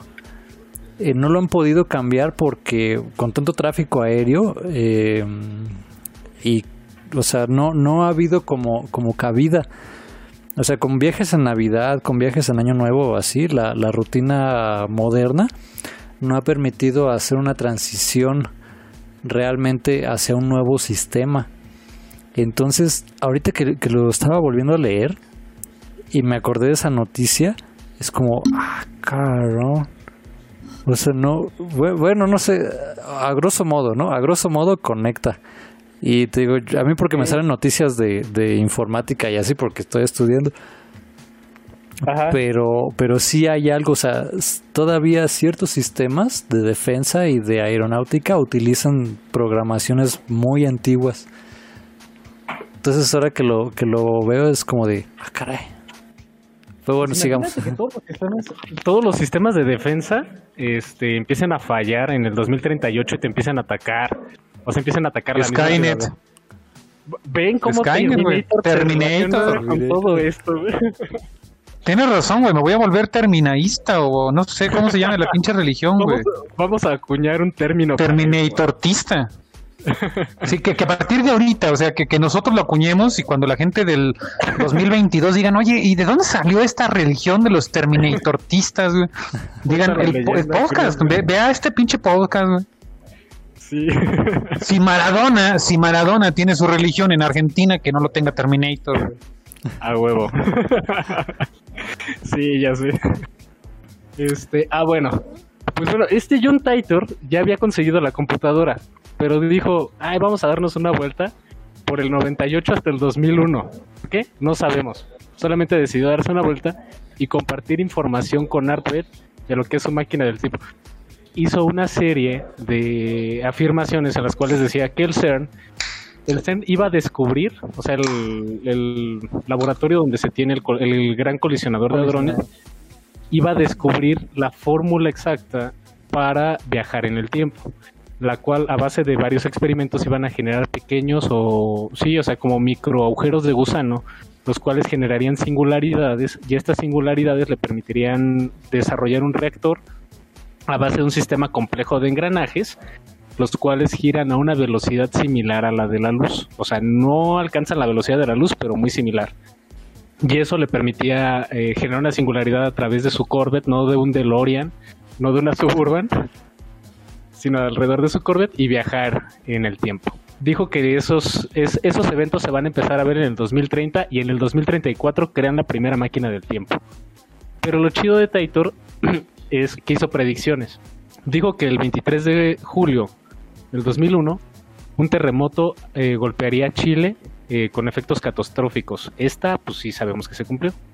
Que en el 2003 Estados Unidos invadiría Afganistán con la excusa de buscar armas este, nucleares. Bueno, esta también ocurrió. Platicó de que en su mundo, o bueno, en su línea temporal, Línea temporal. Es correcto. En su línea temporal iba a haber una guerra civil estadounidense, la cual iba a tener repercusiones fuertísimas alrededor del mundo, que iba a hacer que esto cancelara las Olimpiadas del 2004, pero que en el 2008 se iban a retomar las Olimpiadas en Beijing. Esta se cumplió parcialmente. Fíjate que, que sobre este caso, o sea, en lo personal no me la compro, no, no, no creo que sea real. Me parece que era una persona eh, compartiendo planos que creo que un ingeniero o a lo mejor eh, alguien con conocimientos básicos del tema, o a lo mejor conocimientos avanzados del tema podría hacer, pero eso no, no da eh, credibilidad a su teoría o a su historia, ¿no? O sea, yo puedo ahorita, por ejemplo, eh, Tesla compartió sus planos de, de sus vehículos este, eléctricos y yo podría tomarme alguno de esos planos e inventarme alguna pendejada. Y como hoy en día a todo el mundo le encanta hacer virales este tipo de noticias, este, me voy a volver el John Titor Jr., ¿no? Goku Titor, me voy a llamar Goku Titor. De la corporación Cápsula, por favor. De la corporación Cápsula, por supuesto, sí, sí, sí, sí, o sea, si no es cápsula no es no, va- no vale. Este, Bulma diseñó un reactor en eh, de fusión. Yo lo primero que me pregunté es por qué este tipo se presenta en un, en un programa como, como este de, de costa a costa. Yo me hubiera presentado en las noticias CNN o me hubiera presentado con Oprah Winfrey, o sea, algo grande, grande, de verdad, alguien que de verdad me diera difusión. Muchos le preguntaban a través de- del foro este de Viajeros en el Tiempo, del foro, algo así como el 4chan del 2000, Ajá. en donde le preguntaban por qué estaba brindándonos esta información, si podía ser peligroso, y él dice, la, la justificación de John Titor era muy simple. Yo soy de una línea temporal distinta, por lo tanto, esto no va a afectar a mi futuro. Pero sí les, les estoy dando a ustedes algo, ¿no? O sea, no sé, güey, yo veo muy difícil un viajero en el tiempo, esa es opinión personal totalmente. Que viaje el 74, venga, ¿para qué se paró en el 98? Según justificación de él, cuando le preguntaron, creo que en el foro, decía que porque quería visitar a su familia y a él mismo de niño. Este es todo un caso, ¿sabes? Porque ya se hicieron investigaciones, la familia Taitor nunca existió, hubo un investigador privado que anduvo investigando a la familia, hubo una señora que salió diciendo que era su mamá, no sé, este, Bulma Taitor se llamaba, no me acuerdo honestamente. Sí, güey. Y, y la investigaron y nunca existió la señora, no hay registro de la señora Bulma Taitor, nada más Hubo alguien que dijo que era su mamá, pero nunca hubo registros en toda la nación. Este, el tipo se para en el 98 para dar información como que, ¿para qué? O sea, güey, si a ti no te afecta y estás dando información, ¿por qué no te paras frente a la gente y demuestras que tu máquina del tiempo te permite viajar en el tiempo? Decía él que sus predicciones podían ser ciertas o no ser ciertas porque pues podía corresponder con esta línea temporal o no. y yo te digo una cosa, eso, eso me parece a mí una, una estafa, güey. Me parece un salvoconducto para el si le atiné, ya vieron cómo si es cierto, y si no le atiné, se los dije, las líneas temporales. Esto es exactamente el mismo fenómeno que en el horóscopo, mi hermano. Eh, un profesor en psicología nos decía, eh, ¿cómo, ¿cómo puedes hacer un buen horóscopo? Hazlo tan ambiguo que pueda afectar, bueno, más bien que pueda acomodar, por así decirlo, con cualquier persona. Un ejemplo bien sencillo. ¿Qué signo eres, Paul? Mira, la verdad no, no soy mucho de signos zodiacales, pero todo este tiempo mi mamá me ha dicho que soy un cáncer. ok. Muy bien. Ahí te va, ahí te va, ahí te va tu este horóscopo para viernes 14 de agosto, mi querido tumor. Tumor. En tu trabajo hay personas que no te quieren, pero hay otros que son muy buenos amigos. Aprende a distinguir las amistades y recuerda que el que madruga, Dios lo ayuda, ¿no? Échale ganas y florecerás en tu trabajo. Tu jefe te lo reconocerá. Ok, venga. Ahora dime tú, Richard, si esto que acabo de decirle a nuestro querido tumor no aplica también para ti. Sí, obvio. Hay gente a la que no le caes bien, hay gente a la que le caes bien, hay gente que te ayuda y si le echas ganas, seguramente tu jefe te lo va a reconocer. De eso trata el horóscopo.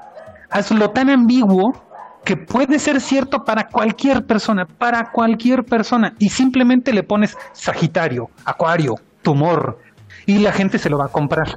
Este tipo viene y dice, va a haber una guerra, puede ser cierto, y si le atinó, qué chingón, y si no le atinó, era en otra línea temporal. Una forma, hay, un tipo, hay un video, ya con esto, perdón, con, esto le corto, con esto le corto ya. Hay un tipo que está en una, en una entrevista y él dice que es, él ve el futuro y él tiene todos los poderes para ver el futuro y es buenísimo viendo el futuro, ¿no? Y el que lo está entrevistando le mete una cachetada que casi lo manda a recoger los dientes al suelo y le dice, no, el link de ese video, güey. Lo voy a buscar. Y le dice, ¿no viste venir esto? ¿No lo viste venir? Entonces no puedes ver el futuro, maldito estafador. y ahí se acaba la entrevista. Y ahí se acaba la entrevista. Entonces, así, güey. O sea, de veras, como este caso, te puedo presentar mil de estafadores que hacen uso de estas patrañas. Acabamos de, reducir a John Titor a un homeless y a ese Corvette 74 a un carrito de supermercado, güey. Sí, para mí así es, güey. Yo te lo juro que así veo la historia de este güey. Bueno, entonces vamos a poner el segundo caso de un viajero en el tiempo. Este se llama Andrew Basiago, el cual, esta historia es... aquí sí ya le doy más pauta al tema del, del homeless que empujando el carrito. Pero eh, aquí hay un dato interesante de Basiago. Basiago dijo que él trabajaba, bueno, que era un niño que estaba en un experimento de la CIA, porque pues, ya saben que la CIA le encanta este desmadre de viajeros en el tiempo, el MK Ultra, las drogas. Este, las drogas. No, tuvieron otro experimento así de, de desplazamientos de conciencia, no sé si me estoy yendo otra vez por las ramas, pero la CIA tiene así como experimentos medio raros de telequinesis, exploración del suelo marciano a partir de, nada más proyectar tu imagen astral. O sea, neta, esto le, le quita mucho peso a la CIA. Pero eh, dijo que él trabajó en el proyecto Pegasus de la CIA y que eh, era un proyecto para alimentar el DARPA que era así como una línea especializada de control y defensa de armas, bueno, o sea, para detectar armas y posibles riesgos eh, que atentaran contra la soberanía americana. Basiago afirma que él fue uno de los niños que viajaron en el tiempo, que incluso pudo viajar al año 1873 a Gettysburg para conocer eh, a Abraham Lincoln, bueno, se vio a Abraham Lincoln dando su disco, el discurso que en Estados Unidos sería como el más famoso que dio Lincoln y que en repetidas ocasiones también lo mandaron a misiones a ver este a ver el Teatro Lincoln que incluso en esas misiones se llegó a topar con su yo del, o sea, con diferentes versiones de él, en que lo mandaban en diferentes tiempos y espacios, y que no había problema. Porque, se desmayaron. porque se desmayaban todos en el teatro. No, porque este, decía que eso habría líneas este, temporales alternas. Eh, Basiago también dijo que la tecnología que ellos ocupaban para viajar en el tiempo era eh, a través de los estudios de Nikola Tesla, que desarrolló por ahí una máquina que se llama el reactor de los campos unificados, que lo que hace el reactor de los campos unificados es abrir como vórtices o hay como dos estados, o sea, hay dos campos o hay dos realidades o líneas temporales, las cuales son inconexas y lo que hace el reactor es conectar esas líneas permitiendo hacer un vórtice de tiempo y que entras como una cabina temporal y esa cabina pues te permite viajar al pasado. Bueno, esa es la experiencia de Basiago diciendo que pudo encontrarse diferentes versiones de sí mismo. Eh, aquí hay otro dato muy interesante de Basiago. Basiago dijo que no solamente estuvo en el experimento de, viajar hacia el pasado, eh, mediante estos experimentos de la CIA, del proyecto Pegasus, sino que también estuvo en otro de exploración del suelo marciano. Y lo interesante de Basiago es que dice, no solamente viajé yo, viajamos este, varias personas, entre los cuales había un joven de nombre Barry Suetero, el cual ustedes pueden identificar mejor con su nombre actual, el cual es Barack Obama. Cuando hizo esa afirmación, varios de los crononautas con los que trabajaba Basiago, ninguno afirmó, pero tampoco negó la, la veracidad de sus hechos. Hay que recordar que creo que en el 2016 Basiago se postuló como, como candidato para la presidencia de los Estados Unidos. ¿eh? Homeless. Vamos a resumirlo todo en homeless, charlatán. Venga, venga, Richard. Por favor, te veo, te veo así que te come la ansia por, por, por opinar. bueno, fíjate que hablando de, de ahorita mencionaste un, un término que es el reactor de campos unificados. Si quieren, antes de comentar, también comentamos el proyecto Filadelfia, así rápidamente. Más que un crononauta, fue un fenómeno. la chulada.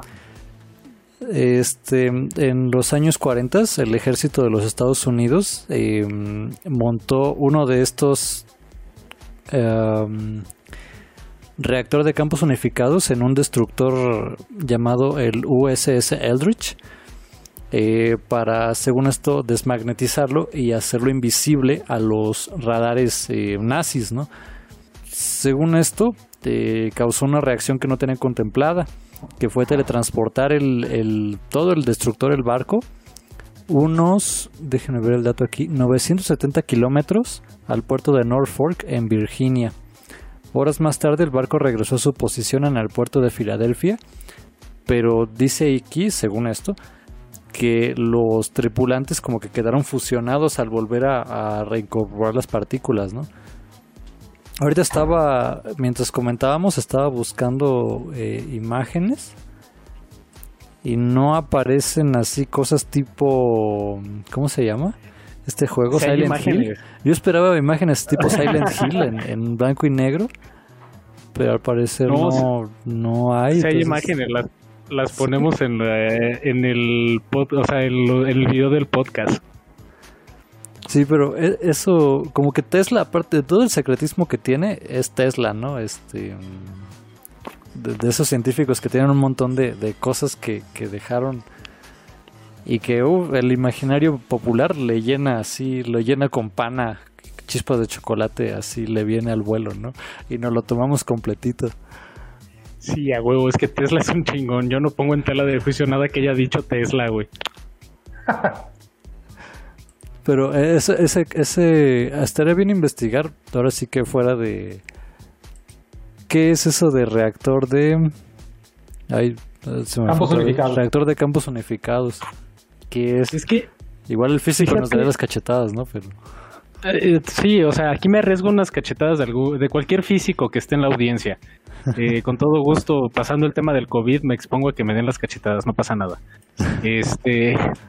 Se las pueden dar con guantes. No, hasta que pase el COVID, güey. Tampoco tengo tanta prisa para que me las den ahorita, güey. ¿Se va por verde? Pero los físicos sí tienen ganas de hacerlo ahorita. Ay, güey, o sea, si ya esperaron tantos años, güey, ¿qué les costará unos meses más, güey? Más bien, si ya aguantaron tanto tiempo escuchando nuestras nuestras idioteces, yo les agradezco. Yo a quien quien esté escuchando esto hasta este momento, yo les agradezco de verdad, o sea, el que nos estén regalando su tiempo y escuchando tantas andes, güey, ya vale, ya lo vale. No mames, vamos a tener que hacer ahí un sistema de reconocimiento para ellos, algún premio, güey. Sí, sí, sí. Fíjate que, eh, según yo, el reactor de campos unificados, y ojo que estoy diciendo según yo, lo que hace es generar como una especie de distorsión espacio-tiempo alrededor del objeto que le genera esa... O sea, aumenta la, no la gravedad, sino distorsiona la gravedad alrededor del objeto para lograr este bueno sí los efectos de luz los fotones este intervengan dentro o sea reboten contra el fuselaje del barco.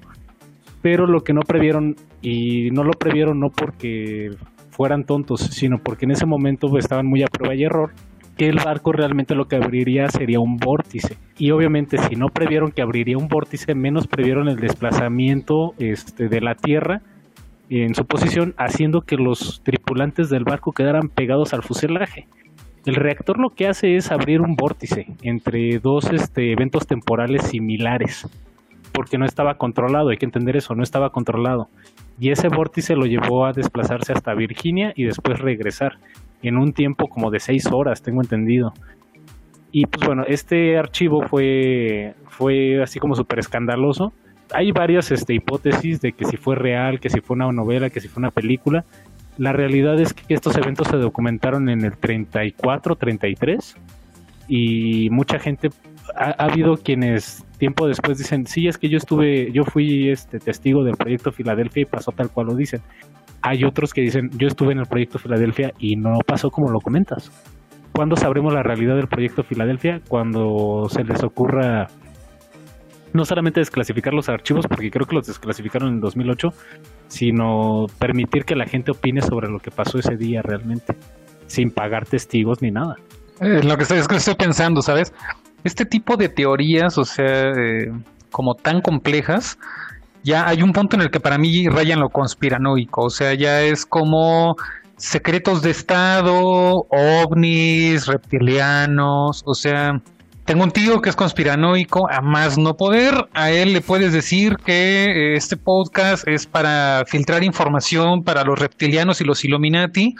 Y él va a decir, si es cierto, es muy cierto, yo conozco a los Illuminati y están dominando el mundo, güey. O sea, así. Pero es que, a ver, perdón que te interrumpa, güey. Perdón que te interrumpa, güey. Pero eso es lo que ellos quieren que tú creas. sí, sí, sí, totalmente, totalmente. Pero, o sea, desde mi perspectiva es como tan complicado demostrar estos eventos, porque al final eh, partes del hecho de que te están ocultando la verdad. Y, y, partir de ese hecho es dudar de todo. O sea, todo lo que te dicen, todo es mentira y todo es parte de una treta y de una super conspiración. Entonces, ya es difícil, es, es, se vuelve, hay un punto en el que se vuelve un bucle, es un impas hacia la verdad.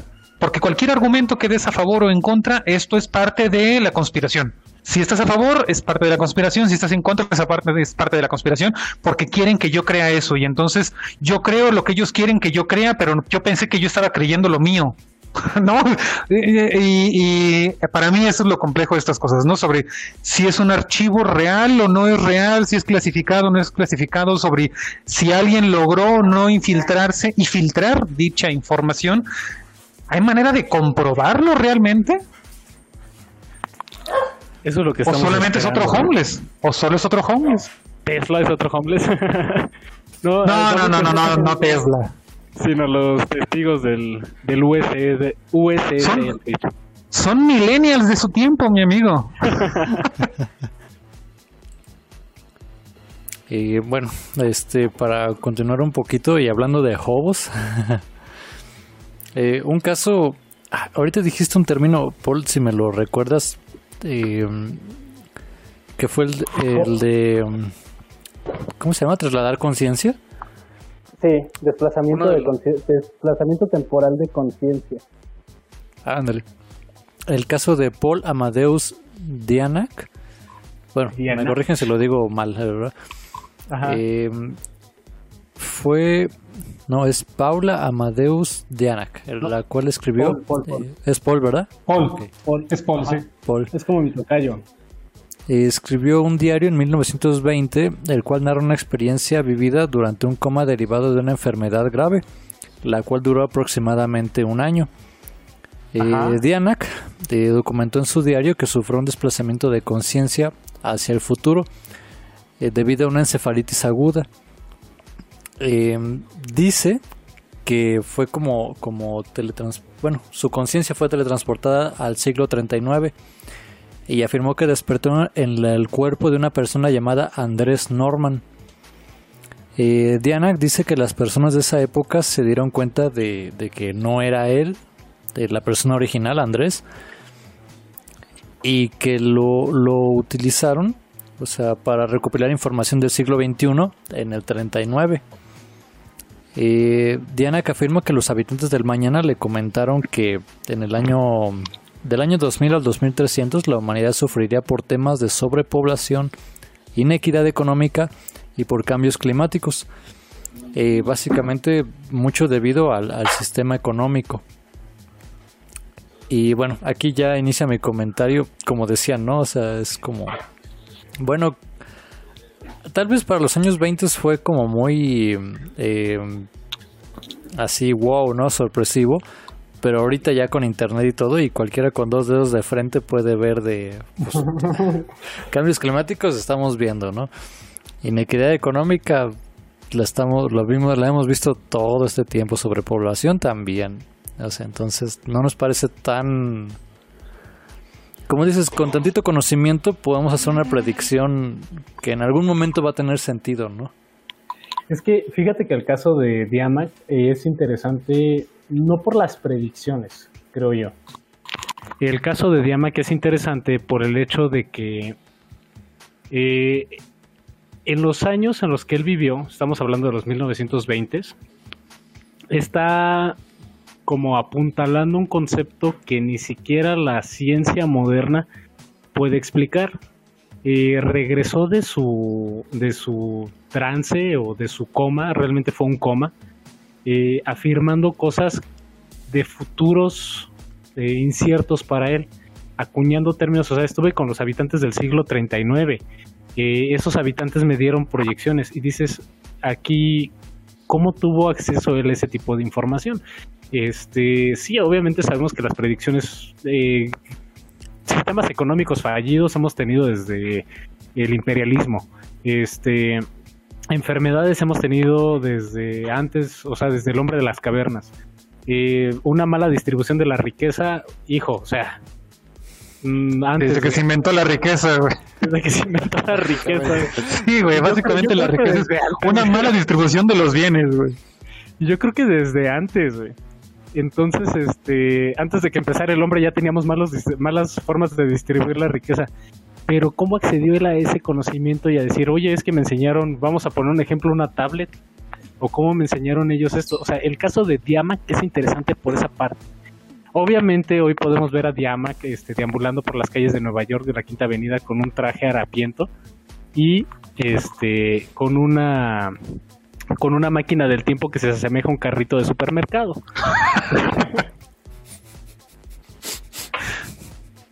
Nuevamente tenemos al oso, invitado especial de todas las de todas las noches.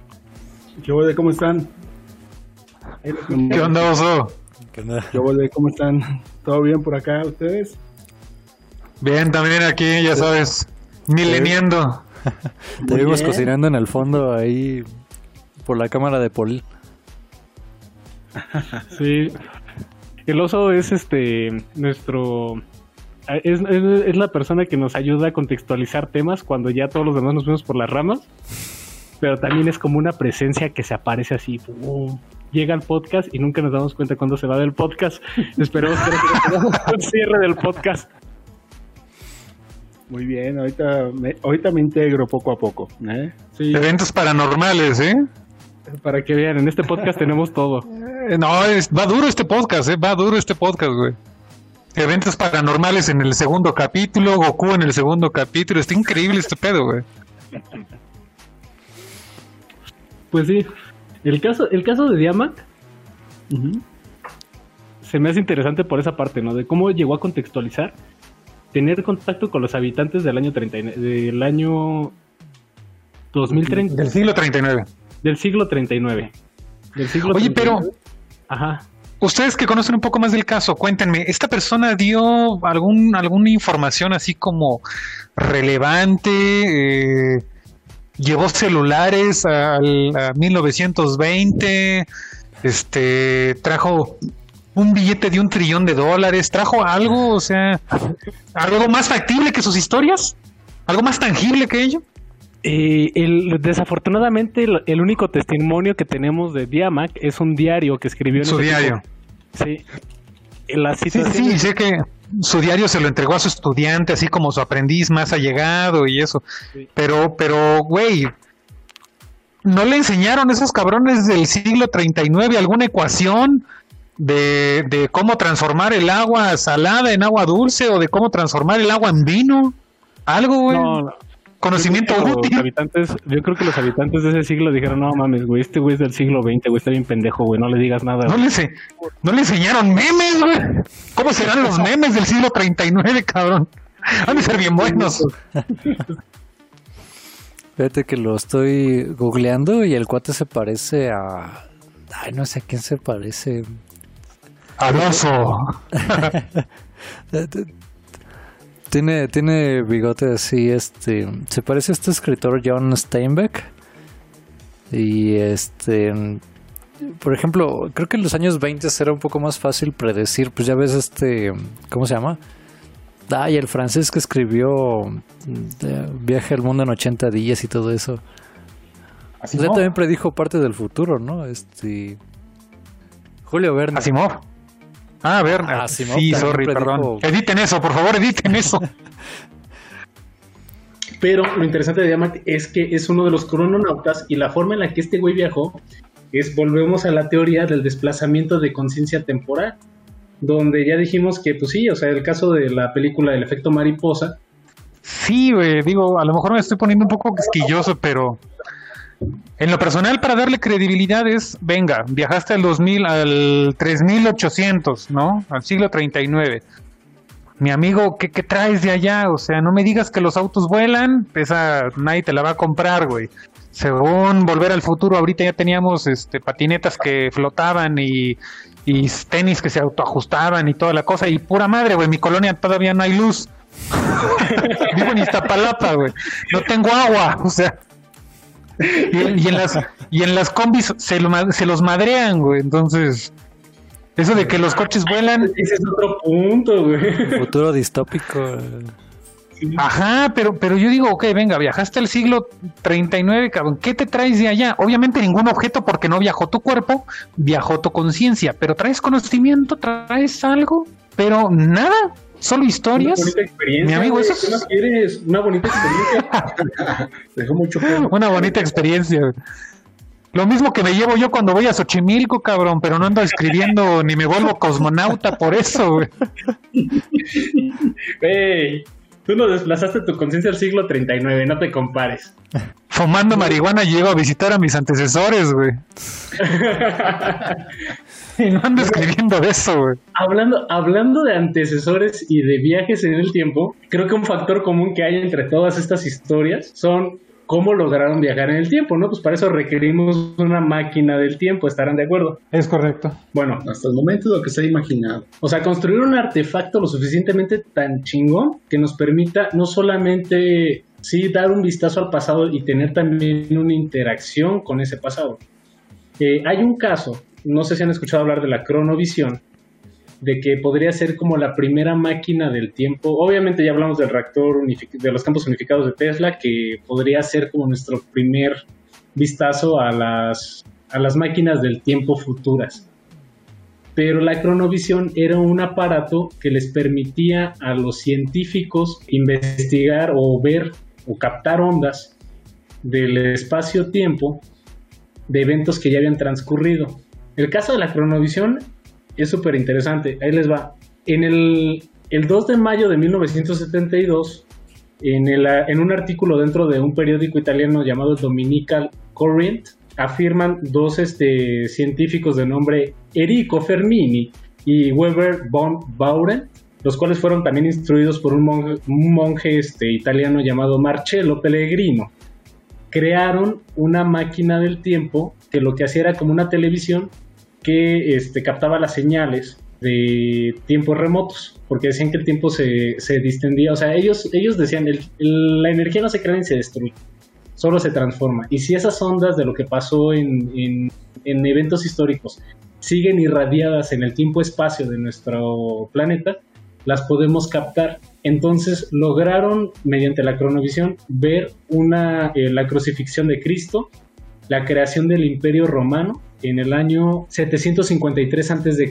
y también este, lograron ver la destrucción de Sodoma y Gomorra, siendo así como documentada la primera máquina del tiempo que lo único que te permitiera adquirir audio y video de lo que había pasado en ese tiempo. Güey, siendo, siendo un, un, este, creo que un sacerdote, ¿no?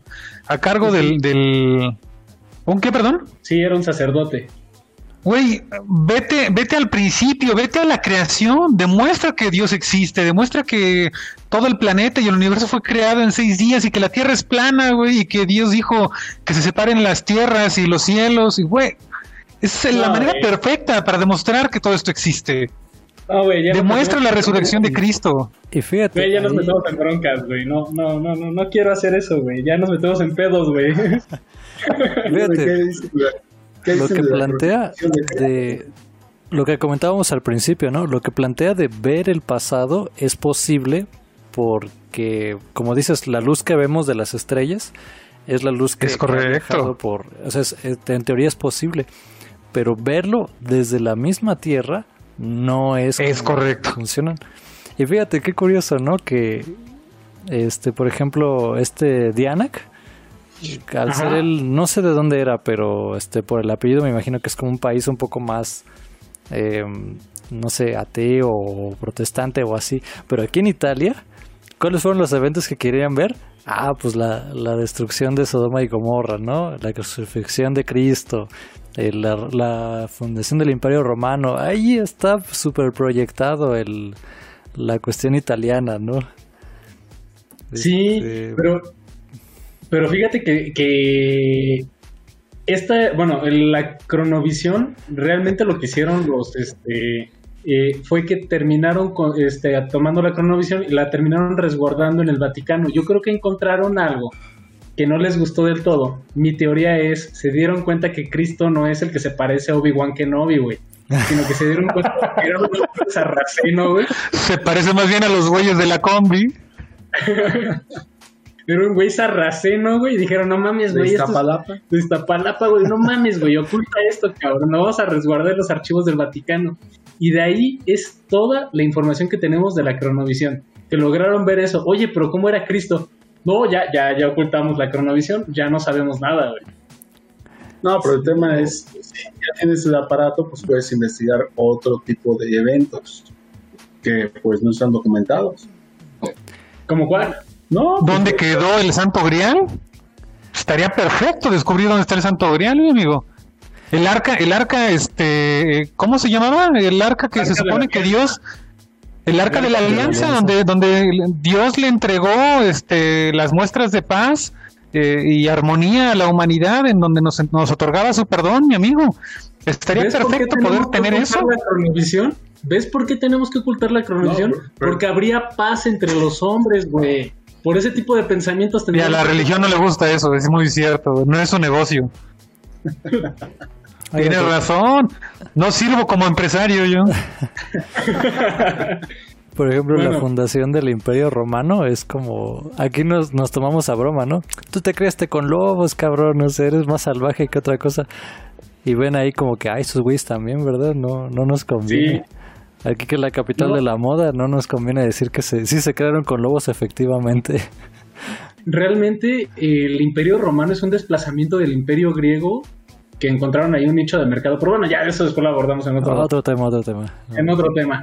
Este, otra máquina del tiempo que me resultó interesante es una máquina del tiempo rusa del Centro de Física y Tecnología de Moscú, en el cual a través de una computadora cuántica IBM, este, lo que hicieron fue retroceder un átomo al pasado. Eh, las computadoras cuánticas hay que entender lo siguiente, o sea, las computadoras cuánticas no funcionan como estas computadoras convencionales en las cuales eh, un bit representa una unidad de carga de información, sino ahí usan quarks y los quarks determinan evento y espacio también. Entonces, un quark, sí, no, tarda en llegar un físico en darme una cachetada, yo lo sé, eh, la, apuesta sigue en pie, este, pero lo que, lo que hicieron estos cohetes es agarrar un fotón y asignarle valores de 0 y 1. ¿Y en qué momento el fotón volvió a adquirir un, un valor de 1? y lo que hicieron fue regresar o volver el fotón un segundo al pasado a donde tuviera ese, este, ese valor, siendo así como la primera y más pequeñísima máquina del tiempo. Puede retroceder al pasado, pero solamente un segundo. Bueno, que en ese sentido empezaríamos a hablar un poco de física cuántica y es muy interesante ahí, que es muy complejo el tema, no hay tiempo y espacio, es decir, lo curioso del macrocosmos y el microcosmos es que las reglas que las rigen son completamente diferentes. Y ese es, por ejemplo, uno de los grandes problemas que hoy en día tiene la física, cómo unificar la, la física, por ejemplo, la teoría de la relatividad con la física cuántica, ¿no? Y ahí surge la necesidad de crear una, una teoría unificadora que lograría entender el universo a nivel macro y a nivel micro. Y un ejemplo de ello es la teoría de cuerdas. El tema está en que las leyes que funcionan para el universo no son las mismas que funcionan para el microuniverso. Es decir, cuando hablamos de, estas partículas, ya las reglas son completamente diferentes. No existen estas reglas. Ya eh, el tiempo, por ejemplo, que si hablábamos hace un rato, Richard, del espacio-tiempo, el tejido del espacio-tiempo, eh, a nivel eh, de la física cuántica no existe. O sea, esos, esos conceptos son completamente diferentes para las, las partículas, lo cual mm, eh, se puede comprobar con ciertos experimentos que demuestran, por ejemplo, cómo una partícula puede estar en dos sitios a la vez. lo que se conoce como el salto cuántico, que es, tengo entendido, un electrón que puede saltar de una órbita a otra sin razón aparente, eh, ese es un salto cuántico, en realidad no como lo conocemos hoy en día, que un salto cuántico es, eh, por ejemplo, dicen que el chip o el, invento del microchip fue un salto cuántico en el conocimiento humano, eso no es un salto cuántico, y ahí sí los físicos cachetean a la gente, güey. Pero el asunto está en eso, o sea, eh, las reglas que nosotros conocemos para el universo a gran escala no son las mismas, y ahí volvemos a los Avengers, mi amigo, entrar al universo, sí, güey, regresar, entrar, entrar al, universo eh, cuántico es lo que permite eh, llegar y poder matar a Thanos bebé, cabrón. Yo insisto, hay que matar a ese cabrón. Tenemos un, tenemos, güey, es que ya, ya, ya nos estás quemando el material, mijo. Tenemos este un artículo de cómo ¿Cómo descubrimos nosotros que funciona una computadora cuántica y las interpretaciones que hace? O sea, sobre los RNGs y sobre el tema de la intención, o sea, tanto la parte mística de la física cuántica, que es como este libro del secreto, como este, la parte científica. Pero sí, ya ahorita nos vamos a meter en camisa de once varas antes de matar al, al, al Thanos bebé. Pero sí, en el campo de la teoría. Fíjate que ahorita estaba viendo, ajá, Okay. Dale, dale, dale, dale, Ahorita yo le entro. En el campo de la teoría, sí hay dos formas de generar máquinas del tiempo. Y te voy a platicar la primera, la cual es. Esta va en función más como de cómo opera el. Bueno, es la más inviable, pero cómo operaría este, esta máquina en cuestión de lanzarla al, a recorrer el espacio-tiempo de una forma más segura, más, este, más tangible. ¿Ok? La primera es eh, lanzar una máquina, lanzar un objeto al espacio y que este, este objeto empiece a dar vueltas a la velocidad de la luz en el espacio en contra de las manecillas del reloj y viajas al pasado. Si el mismo objeto lo avientas al espacio y empieza a girar a favor de las manecillas del reloj, viajas al futuro. ¿Cuál es el problema que supone esta teoría? Que alcanzar, o sea, primero y principal, ningún objeto puede alcanzar la velocidad de la luz. Sabemos que cuando algún objeto alcanza la velocidad de la luz, todo el tiempo se congela a su alrededor. Hacerlo a un ritmo más acelerado o menos acelerado podría suponer avances, pero alcanzar esa velocidad podría comprimir o compactar el objeto por la cantidad de materia que se genera alrededor del mismo. Teóricamente es imposible que se acelera la velocidad de la luz por un simple hecho ningún más lo eh, por eso lo único que lo logra son los fotones, no tienen esas, son partículas, nada más. Te equivocas. No tiene nada que genere fricción con, el entorno, güey. Ni peso. si hay un si hay una partícula que viaja más acelerada que la que, bueno que que puede alcanzar la velocidad de la luz el positrón los neutrinos el positrón ahí viene un físico ahí viene un físico ahí viene un físico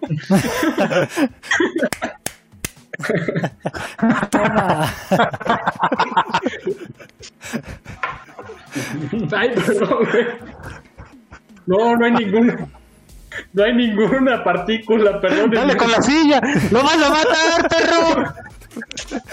Venías bien, León. Ay, perdón. No, hay ninguna partícula.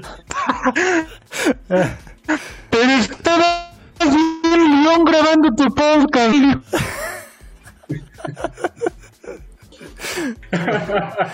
Ay, güey.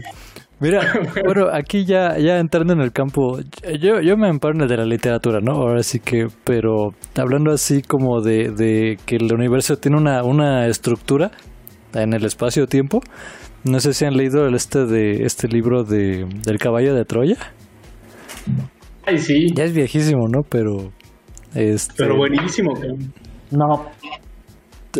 Igual a manera de ficción, pero se basa en algo así de que el universo tiene como como que el, átomo está así, ¿no? Y antes estaba así. Entonces, si lo giras, eh, se va a acomodar en el tiempo y en el espacio, ¿no? Entonces, según esto, el, gobierno de los Estados Unidos descubrió, bla, bla, bla, cómo hacer eso. Y dijeron, ah, ok, ya podemos viajar en el tiempo y en el espacio. Entonces, este, el, el libro trata acerca de que mandan a dos militares al tiempo de Jesucristo, ¿no? Y este, entonces hacen una máquina con unos reactores así, este, como, pueden, como nada más pueden viajar o en el tiempo o en el espacio, como quieren ir a Jerusalén, eh, llevan la máquina y bueno, este, da la casualidad que Israel es aliado de los Estados Unidos, entonces así como que sí, pásale, pásale todas esas cajas ahí que no sabemos qué son.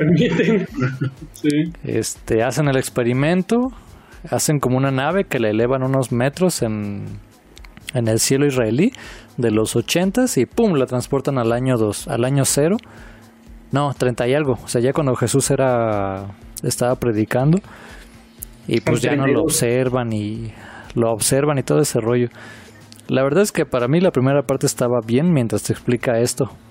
Y, y, como que te quiere plantear que hay una hay un principio físico ahí denominado eslabones o swivels ahorita que estabas hablando me recordaste de eso, pero realmente este eh, eso es algo como que todavía no sea, bueno, los Uber son totalmente ficticios, son de la novela, pero así como que, que, el, universo tiene una composición como ya estructurada y que la puedes cambiar y que pum te regresa al pasado. Este, eso es lo que estamos como como viendo, ¿no? Digo, a grosso modo.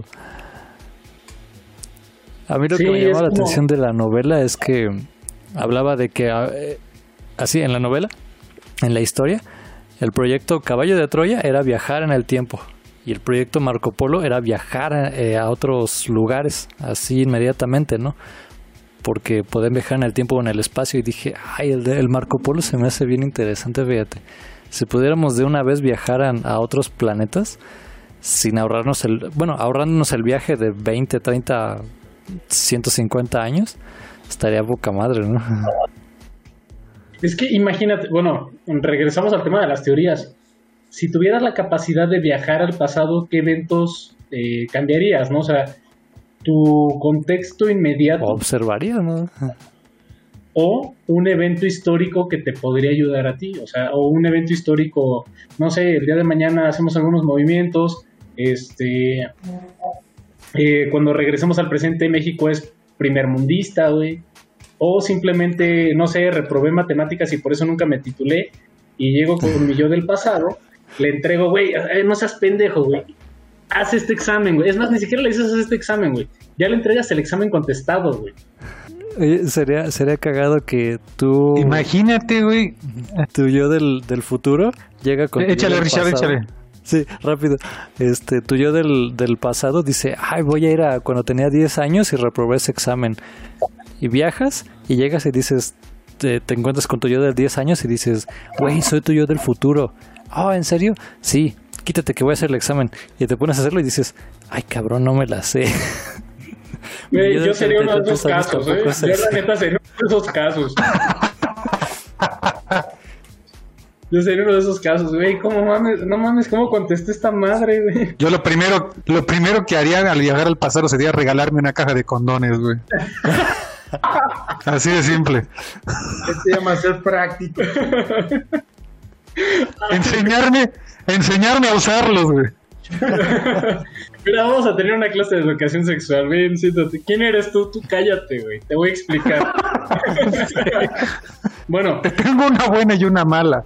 La mala es que no sabes usar condones. La buena es que en el futuro vas a tener la voz de Goku.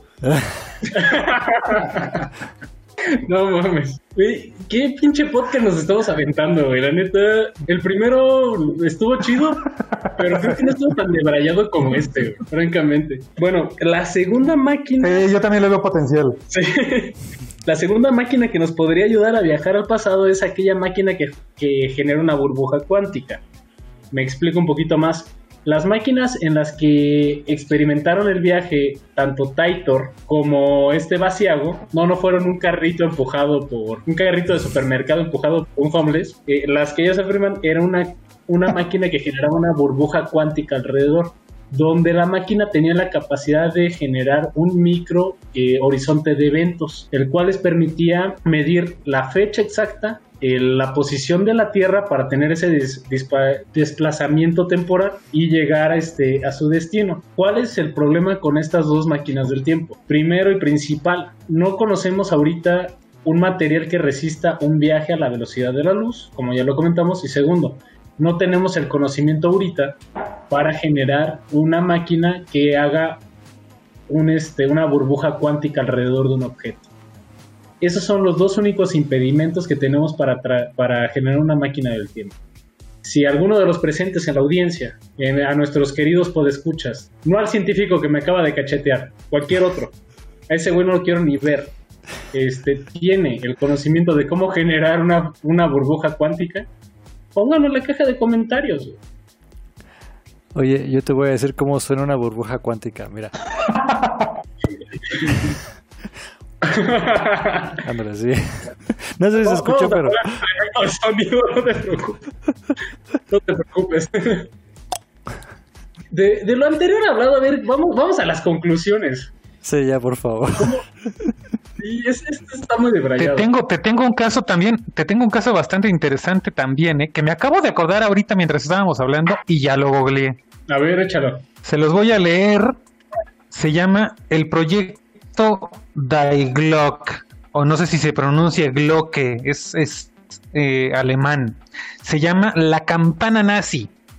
Ay, eh, se los voy a contar, no sé, bueno, para no leérselos. Sí, sí, sí, está bastante locochón, ¿eh? Se los, se los voy a contar así, a, brevemente, a grosso modo, lo que, lo que yo conozco del proyecto. Eh, ya saben que Hitler era un ocultista de primera, le encantaban estos temas. Él incluso durante mucho tiempo estuvo buscando la lanza de Longinus, que fue con la que perforaron el corazón de Cristo cuando lo, cuando lo crucificaron, que se supone que quien tenga esa lanza, obviamente, pues haber sido el arma con la que se murió el Hijo de Dios, puede conquistar el mundo.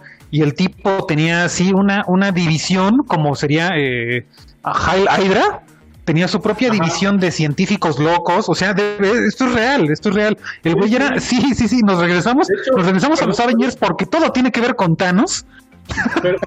Pero, si, vamos a sacar un especial, si vamos a sacar un, especial del ocultismo y el espiritismo en el siglo XX. Güey, es una chingonería, pero lo hablamos en otro podcast. obviamente. Dale. Pues uno de estos proyectos, eh, que obviamente son archivos secretos que están todos codificados, y ya sabes, eh, un homeless logró acceder a ellos, los filtró y ahora todo el mundo conoce de ellos, pero pues estamos dominados por reptilianos, etcétera. La historia es la siguiente. Era una campana, era una campana de un metal especial con eh, tecnología especial que te permitía viajar en el tiempo iban a utilizar esta campana para ganar la guerra. Es decir, viajar en el tiempo y con el conocimiento que tenían poder eh, decirle a su gente del pasado por dónde los iban a atacar, cómo podían eh, generar mejores tácticas para ganar la guerra. Pero no solamente eso, ya sabes, Hitler buscaba la dominación, entonces, eh, pues parte del plan era poder viajar. Yo me imagino, no lo sé, güey, me imagino poder viajar más al pasado y lograr establecer un imperio este mundial, ¿no? Ya sabes, el nuevo orden mundial. A los alemanes, güey, a los nazis. Sí, sí, sí. El asunto estuvo en que esto lo, lo, eh, lo colocaron, este dispositivo lo colocaron en un submarino, porque solamente un submarino podía tener las características necesarias para poder activar el dispositivo. No sé si tenía que estar debajo del mar, pero estaba en un submarino. Em, el asunto está en que se supone que de ese submarino nunca hubo ya registro se perdió contacto, se desapareció. Aparentemente la campana funcionó y nunca más volvieron a encontrar el submarino. Muchos años después la gente se enteró de estos archivos, se filtró esta información y especialistas empezaron a buscar dicho submarino y no lo lograron encontrar porque, eh, digamos, este submarino viajó al pasado, no sé cuánto tiempo, se supone que viaja al pasado, pero nunca lo encontraron. El asunto estuvo en que de repente a una persona se le ocurrió la idea de agregar un factor más a la ecuación y tenía que ver con el desplazamiento justamente un tema que ya hemos hablado y que salió con el proyecto Filadelfia, de hace mucha coincidencia ahorita. Sí. Lo que no estaban, lo que no estaban calculando cuando buscaban el submarino, digamos que estaban buscando el submarino en el zócalo de la Ciudad de México, porque ahí fue donde desapareció. Pero no calcularon que en ese tiempo en el que el, el, submarino viajó al pasado, en realidad no solamente viajaron en el tiempo, sino viajaron en el espacio. Entonces buscaron, ya no buscaron en el zócalo, hicieron cálculos de cuánto espacio rotó la Tierra, etcétera, etcétera, etcétera, y buscaron en otro sitio con estos cálculos y se supone que en este sitio, con el desplazamiento del planeta, ahí sí encontraron el, submarino. Pero aparte, dicen, dicen estas personas que encontraron el submarino ya este, fosilizado porque había viajado no sé cuántos miles de años o millones de años al pasado y no, o sea, eh, ya el submarino y la campana ya se habían fosilizado con el entorno. Creo que lo encontraron así como eh, en una montaña, en el Tíbet, ahí congelado el pinche submarino, pero se supone que sí lo lograron. Y todo esto es un proyecto de Hitler. Eh, se llama La Campana. Eso, eso me suena. Bueno, hay otro tema para el podcast que es, son los sub parts. Vamos a abordarlo más adelante, pero sí, o está cabrón. O sea, está interesante. El cómo realmente podemos viajar tiempo. Bueno, o sea, cómo hubo gente que previó esta situación en tiempos en los que ahorita nos estamos planteando el viaje temporal, el cómo este realmente un submarino lo pudieron hacer viajar en el tiempo espacio lo encontraron fosilizado y este y congelado en, en la Antártida, dices o en dónde en, el polo No sé, no, no, no, no, déjame lo voy a leer, lo voy a leer y ahorita te doy el dato. Sí, sí, eh... un especial de O-Parts para esta parte. Es bastante. Yo también lo estoy googleando, eh. Sí, sí, sí, búscalo, búscalo así como la campana de Hitler y te va a aparecer luego, luego. Va. Este, bueno, ya para ir cerrando el podcast, perdón que les corte la inspiración, pero yo, creo que ya va siendo hora de cerrar el podcast. Siempre cerramos con, este, sí, ya, eh, bueno, los presentes ahorita ya nada más cortamos transmisión y seguimos platicando del tema. Vamos a, a dejar el tema hasta aquí. Eh, recomendaciones, películas, música, este, libros, eh, incluso videojuegos que hagan alusión al viaje en el tiempo. Cosmos, creo que es el capítulo 8. Eh, búsquenlo así. Cosmos, Carl Sagan, viaje en el tiempo y el espacio. Creo que así se llama el capítulo. Viajando en el tiempo y el espacio. Y si no me falla la memoria, porque lo acabo de ver hace un ratito, creo que es el capítulo número 8 es de lo primero que recomiendo. Y sobre todo haciendo alusión a, pues, los conocimientos más fieles de lo que hoy se tiene desde la ciencia. Ok. Este, bueno, fíjate que ahorita que mencionaste lo de la cronovisión, eh, ya mencionamos eh, Terminator y varias películas, Volver al Futuro, obviamente ya, este, creo que una que hace falta mencionar que habla acerca no de viajar en el tiempo, sino de verlo. Está entretenida, pero este, igual interesante. Se llama Paycheck o El Pago del 2003. Es con Ben Affleck, Uma Thurman y Aaron Eckhart. Eh, es este, No, Aaron. Sí, es una película acerca de una máquina que, que ve el futuro. Y bueno, ya a manera de cine este, está interesante porque Ben Affleck es el principal, obviamente.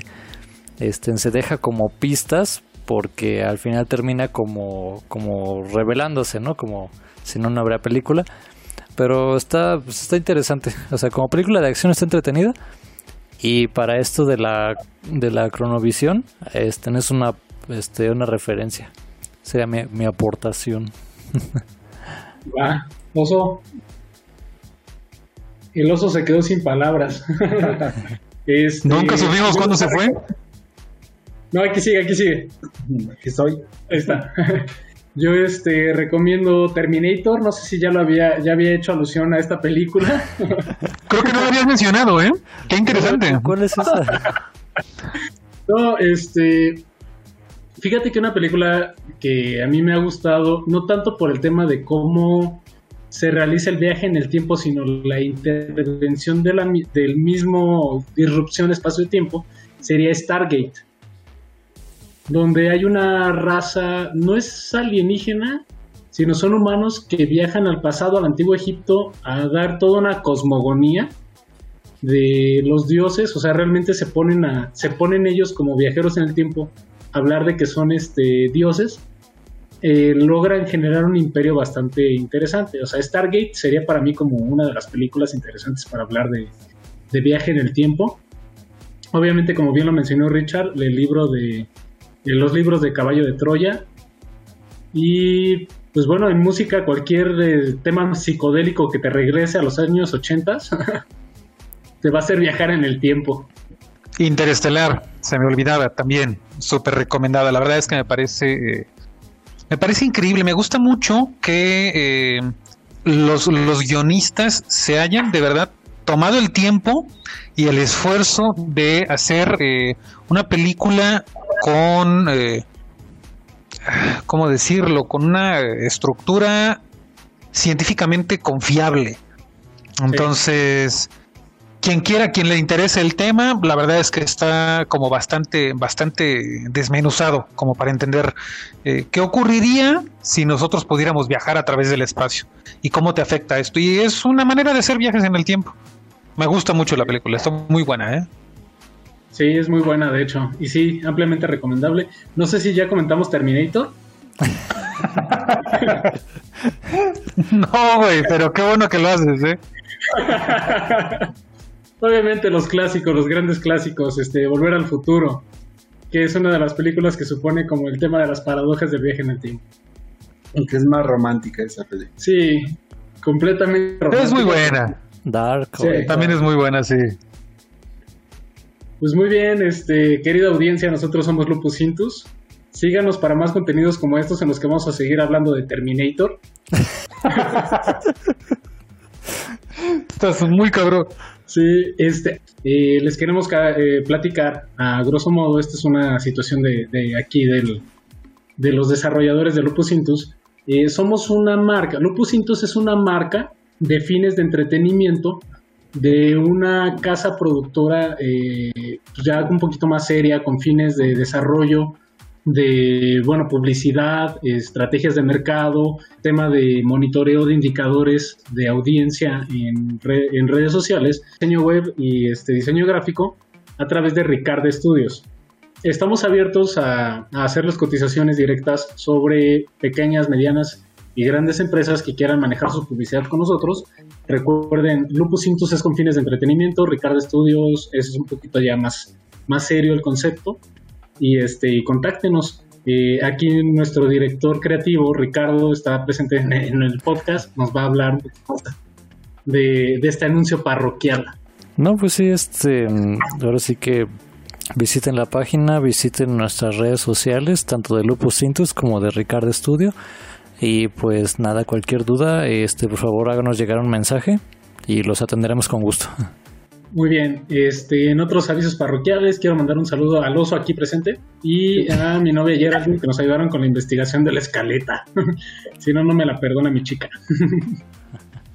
Jorge, avisos parroquiales que quieras dar. ¿Dónde te encontramos, Jorge? Mm.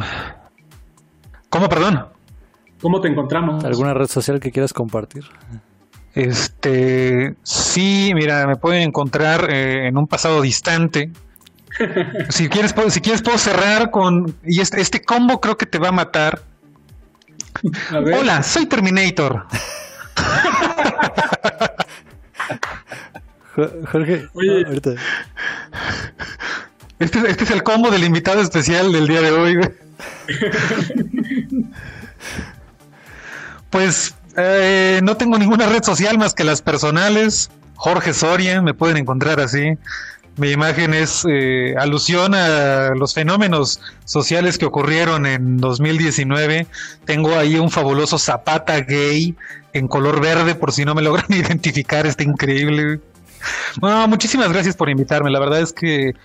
Eh, gracias a ti, amigo. Yo pensé que iba a ser un podcast serio, yo pensé que eran personas este, con conocimiento, yo venía preparado para algo grande.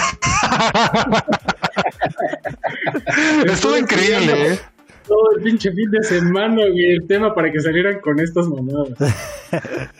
No, la verdad es que estuvo, estuvo, estuvo increíble, ¿eh? sí, sí me gustó bastante. Espero yo que esté por acá pronto en otros temas, que salgan por ahí. Este, espero, espero que les haya gustado mi participación.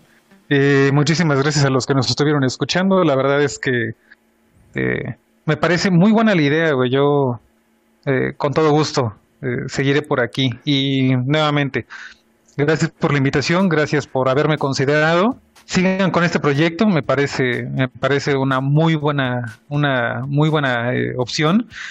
Y pues nada más. Muchísimas gracias a las personas que nos están regalando su tiempo, cabrón, y a los físicos que se tragaron toda nuestra mierda. este, pues sí, muchas gracias. agradecimientos especiales. Agradecimientos especiales, esperamos no ofender a nadie. Eh, nosotros somos Lupocintos, síganos en la siguiente transmisión, hablaremos de este, OnlyFans y la economía de las nuts. Eh, no me quiero ir sin antes hacer una mención de que por ahí tenemos un amigo que pidió que te despidieras con un Kame Kameha. yo, también tengo una petición especial, perdón. Normalmente. Normalmente no lo haría, no lo haría porque no me sale muy bien. Es que el jame jame ja tiene, tiene que tener así. Es como presionar los intestinos, güey. Es, es con poder, es, es con ki. Y no lo tengo, y no lo tengo. Pero, hola, soy Goku. ¡Ka! ¡Me! ¡Ja! ¡Me! y el Ricardo cagado, güey. Con cada K, su carita se abre más. Es que te lo juro, cuando Paulina me dijo que, que la voz de Goku, y así. ¿Ah? Pues, ¿Cómo lo conseguiste? Y, ya que te escucho en vivo, es como, no, no, sí, mis respetos. Perdón, Paulina, por no creerte, este, pero. Nada, de verdad, este. Sí, sí, sí. ¿Sí del gatazo? Güey, no es el gatazo, güey. ¿Sabes? Yo que me muero por escuchar, no, no. perdón. A ver, dale, dale, dale. ¿Qué, güey? ¿Qué? El GPKEA, motherfucker. Pero no sé cómo lo dice en español. Pero no me acuerdo del diálogo, la neta, no, no, no lo cacho. Dime cuál y lo hago, no, no tengo pedo. Dice algo como GPKEA mal nacido o algo así. Algo bien noventero. GPKEA mal nacido. Algo así. sí, ya lo matamos. No, Jorge, estuvo genial, eh, perdón. Y te digo, te digo que no le creía a Paulina cuando me dijo y, ya que este, ya que te escuché dije, ay, caro, yo sí. Perdón, no pude aguantar mi, mi reacción. Pero mi respeto. Sí, ahorita, ahorita te estaba haciendo el jame, jame, jame. De verdad, tu cara era así como. Primero empezó normal. Se fue deformando, güey. Eres el heredero, el elegido. Gracias, The Chosen One. Espero que lo hayan disfrutado tanto como yo, cabrón. Sí, todo lo disfrutamos. Pues muchas gracias, querida audiencia, queridos podescuchas. Nosotros somos Lupus Intus. Sintonízanos en la siguiente transmisión. Vamos a hablar de OnlyFans. Suscríbanse. Eh, espérenos. Suscríbanse. Ah, y tenemos por ahí un Patreon. Eh, tenemos contenido exclusivo para los Patreons. Este, por favor, ahí chequen cuáles son los eventos que vamos a estar sacando para los Patreons. Eh, son este contenidos audiovisuales exclusivos para ellos. Les agradecemos. Para los que van a estar en Patreon, eh, en Patreon Premium, les voy a hacer un audio de 5 minutos con las mejores escenas de Goku, con un Jame dedicado a ustedes y con un audio para que puedan ponerlo en su celular, que sería un ringtone, donde dice Hola, soy Goku. Estás llamando al celular de Polina. En este momento no estoy disponible porque estoy mandando todo mi ki para acabar con Freezer. ¡No te lo perdonaré! Ahí lo tienen. Ese es el contenido exclusivo que tenemos para los Patreons. No, no, no, no, no, pero, pero, esto es una probadita, mi hermano. O sea, esto es, es una embarrada. Sabes que hay que dejar un podcast y, y asociarnos con Jorge, ¿no? Para, sí. todos. Ya sabes, Patreon Premium. Bye. Bye.